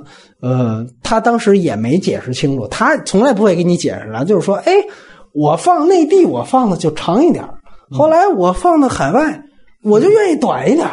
嗯，都是我剪的，哎，有什么问题吗？对吧？他不给你解释理由，但是我个人觉得，因为第一，那个柏林的那个版本其实是他当时啊，就是内地等于是遭遇口碑滑铁卢之后才有的柏林的首映，世界首映啊，所以我个人觉得他也是意识到前面那个是不是太长了。所以他其实做了一定的缩编和修改。阿伦的反应了吗？那当时我其实都说过，我们的另另外一场节目都说过，就是我他还说说有一些记者说达伦啊嘲笑不止，我说你他笑了，你很难解读是嘲笑还是真的被逗乐了，对不对？瞎扯淡啊！所以这 这也是库里肖夫效应是吧？看你怎么写。他拍完母亲之后，我倒觉得他对这样的电影是喜欢的。啊，那他可没没给讲。不过姜文这个这三部其实都非常个人化，而且跟中国历史都关系太大了。老外大部分看不懂是很正常的，中国人都看不懂嘛。你对你包括你像他一开头他用《教父》嘛，但是我觉得后来我去想关于《教父》这一点，就姜文他的意思呢，其实就是你会发现他是想一上来就确立两个人的人物关系，就比如说呃这葛优。还有包括这个姜文和这个文章演的那个是五七，他们这其实是三方关系，五七代表的是 new money 嘛，是有钱的人。完了，他们三方的这么一个关系，他其实开始他跟谢征宇他们说是说，到底怎么样用一场戏最有效率的体现三方关系？他就说，比如我给你举个例子，是《教父》那种，嗯，然后大家能不能想一想，怎么样去像那样一样简洁高效的拍？后来其实是大家觉得，操，实在想不出办法，要不然干脆咱们就来一《教父》。就它就变成了一种致敬了，所以你从那种细节，就是创作细节，你也可以最后反映出来。就姜文其实他在这个故事当中，他在很多的细节方面他没招，他没招怎么办？他没招，他才用各种影史的各种桥段。所以这个确实可能是我这几年再回去再看，我也觉得是一种你不能给他完全洗白的一点。当然，刚才张瑞说这些关于渐离效果的使用，这些都是他主观上的意图，而且我觉得都是不能够被随意的就去抹杀的一些点。所以我我个人觉得，《一步之遥》它的突破还是比这个电影要大。就它还是有新的东西，创新，对它还是有新的东西。它对于电影媒介的这样的讨论，媒介价值的讨论，我觉得是很重要的。你想想，中国的电影，我们经常在海外的，就是美国电影看到说，我们对于，比如马丁·西塞斯拍一个《雨果》，对吧？我对于电影史有一个反思，或者我怎么样怎么样。我操，在中国很少你会看到有一部就是对于电影价值和属性本身的一种。试图探讨的这种电影出现，说白了就是大家觉得中国电影能拍到药神就已经很不错，就是我们能够关注到社会就已经很不错。大大部分都是他们垃圾呢，对不对？但是你像欧美的电影史，他们经常有很多是关于电影的电影，对吧？非常多的。可是我觉得，其实《一步之遥》在这些方面，其实他做的是很超前的。所以在这方面，我反倒现我反倒现在想起来是我最喜欢的一点。哎，我不能说跟张伟说想的是是他唯一想表达的，但是我觉得是我最喜欢的一点。有一台词，我觉得要补充一下，就是他经常在《邪不压正》里说了三次曹雪芹写《红楼梦》嘛。啊，对。其实《一步之遥》里有一句说，曹雪芹说过啊，对对。假作真时真亦假，真作假时假亦真。其实这句话是打开姜文后四部片子的一个钥匙，就是。你要是如果把它完全想成逻辑性的或者是自洽的东西的话，你就没有办法解读它。它就是在假中有真，真中有假，这样才显得与众不同或者高级，也是确实是。另外，另外我想补充的就是，呃，另外一个你要打开姜文的一把钥匙，是从太阳到邪不压正，呃，每个角色包括饰演他的演员是具有某种联系的。就是比如说风妈，然后五六，然后关晓红，比如说角色来说的话是，就就就自我重复嘛，对吧？对，这一方面是自我重复，一方面它是一个整体。就比如说李不空，然后李东方、天然这样一种承接，甚至是甚至是老三廖凡这个角色。或者是姜文饰演的蓝青风、马走日，其实都具有某种关系。从这个方面，可能更容易理解几部电影的统一性。他的片子永远不缺乏解读，而且我觉得确实有解读空间。我只是最后说想说一点的是呢，最终《邪不压正》让我认识到了一点，而且这一点确实是更加加深我的印象。姜文他其实是一个话剧导演。然后另外一点，我想最后说一点，也也许是烟幕的回应田老师，我觉得很有意思。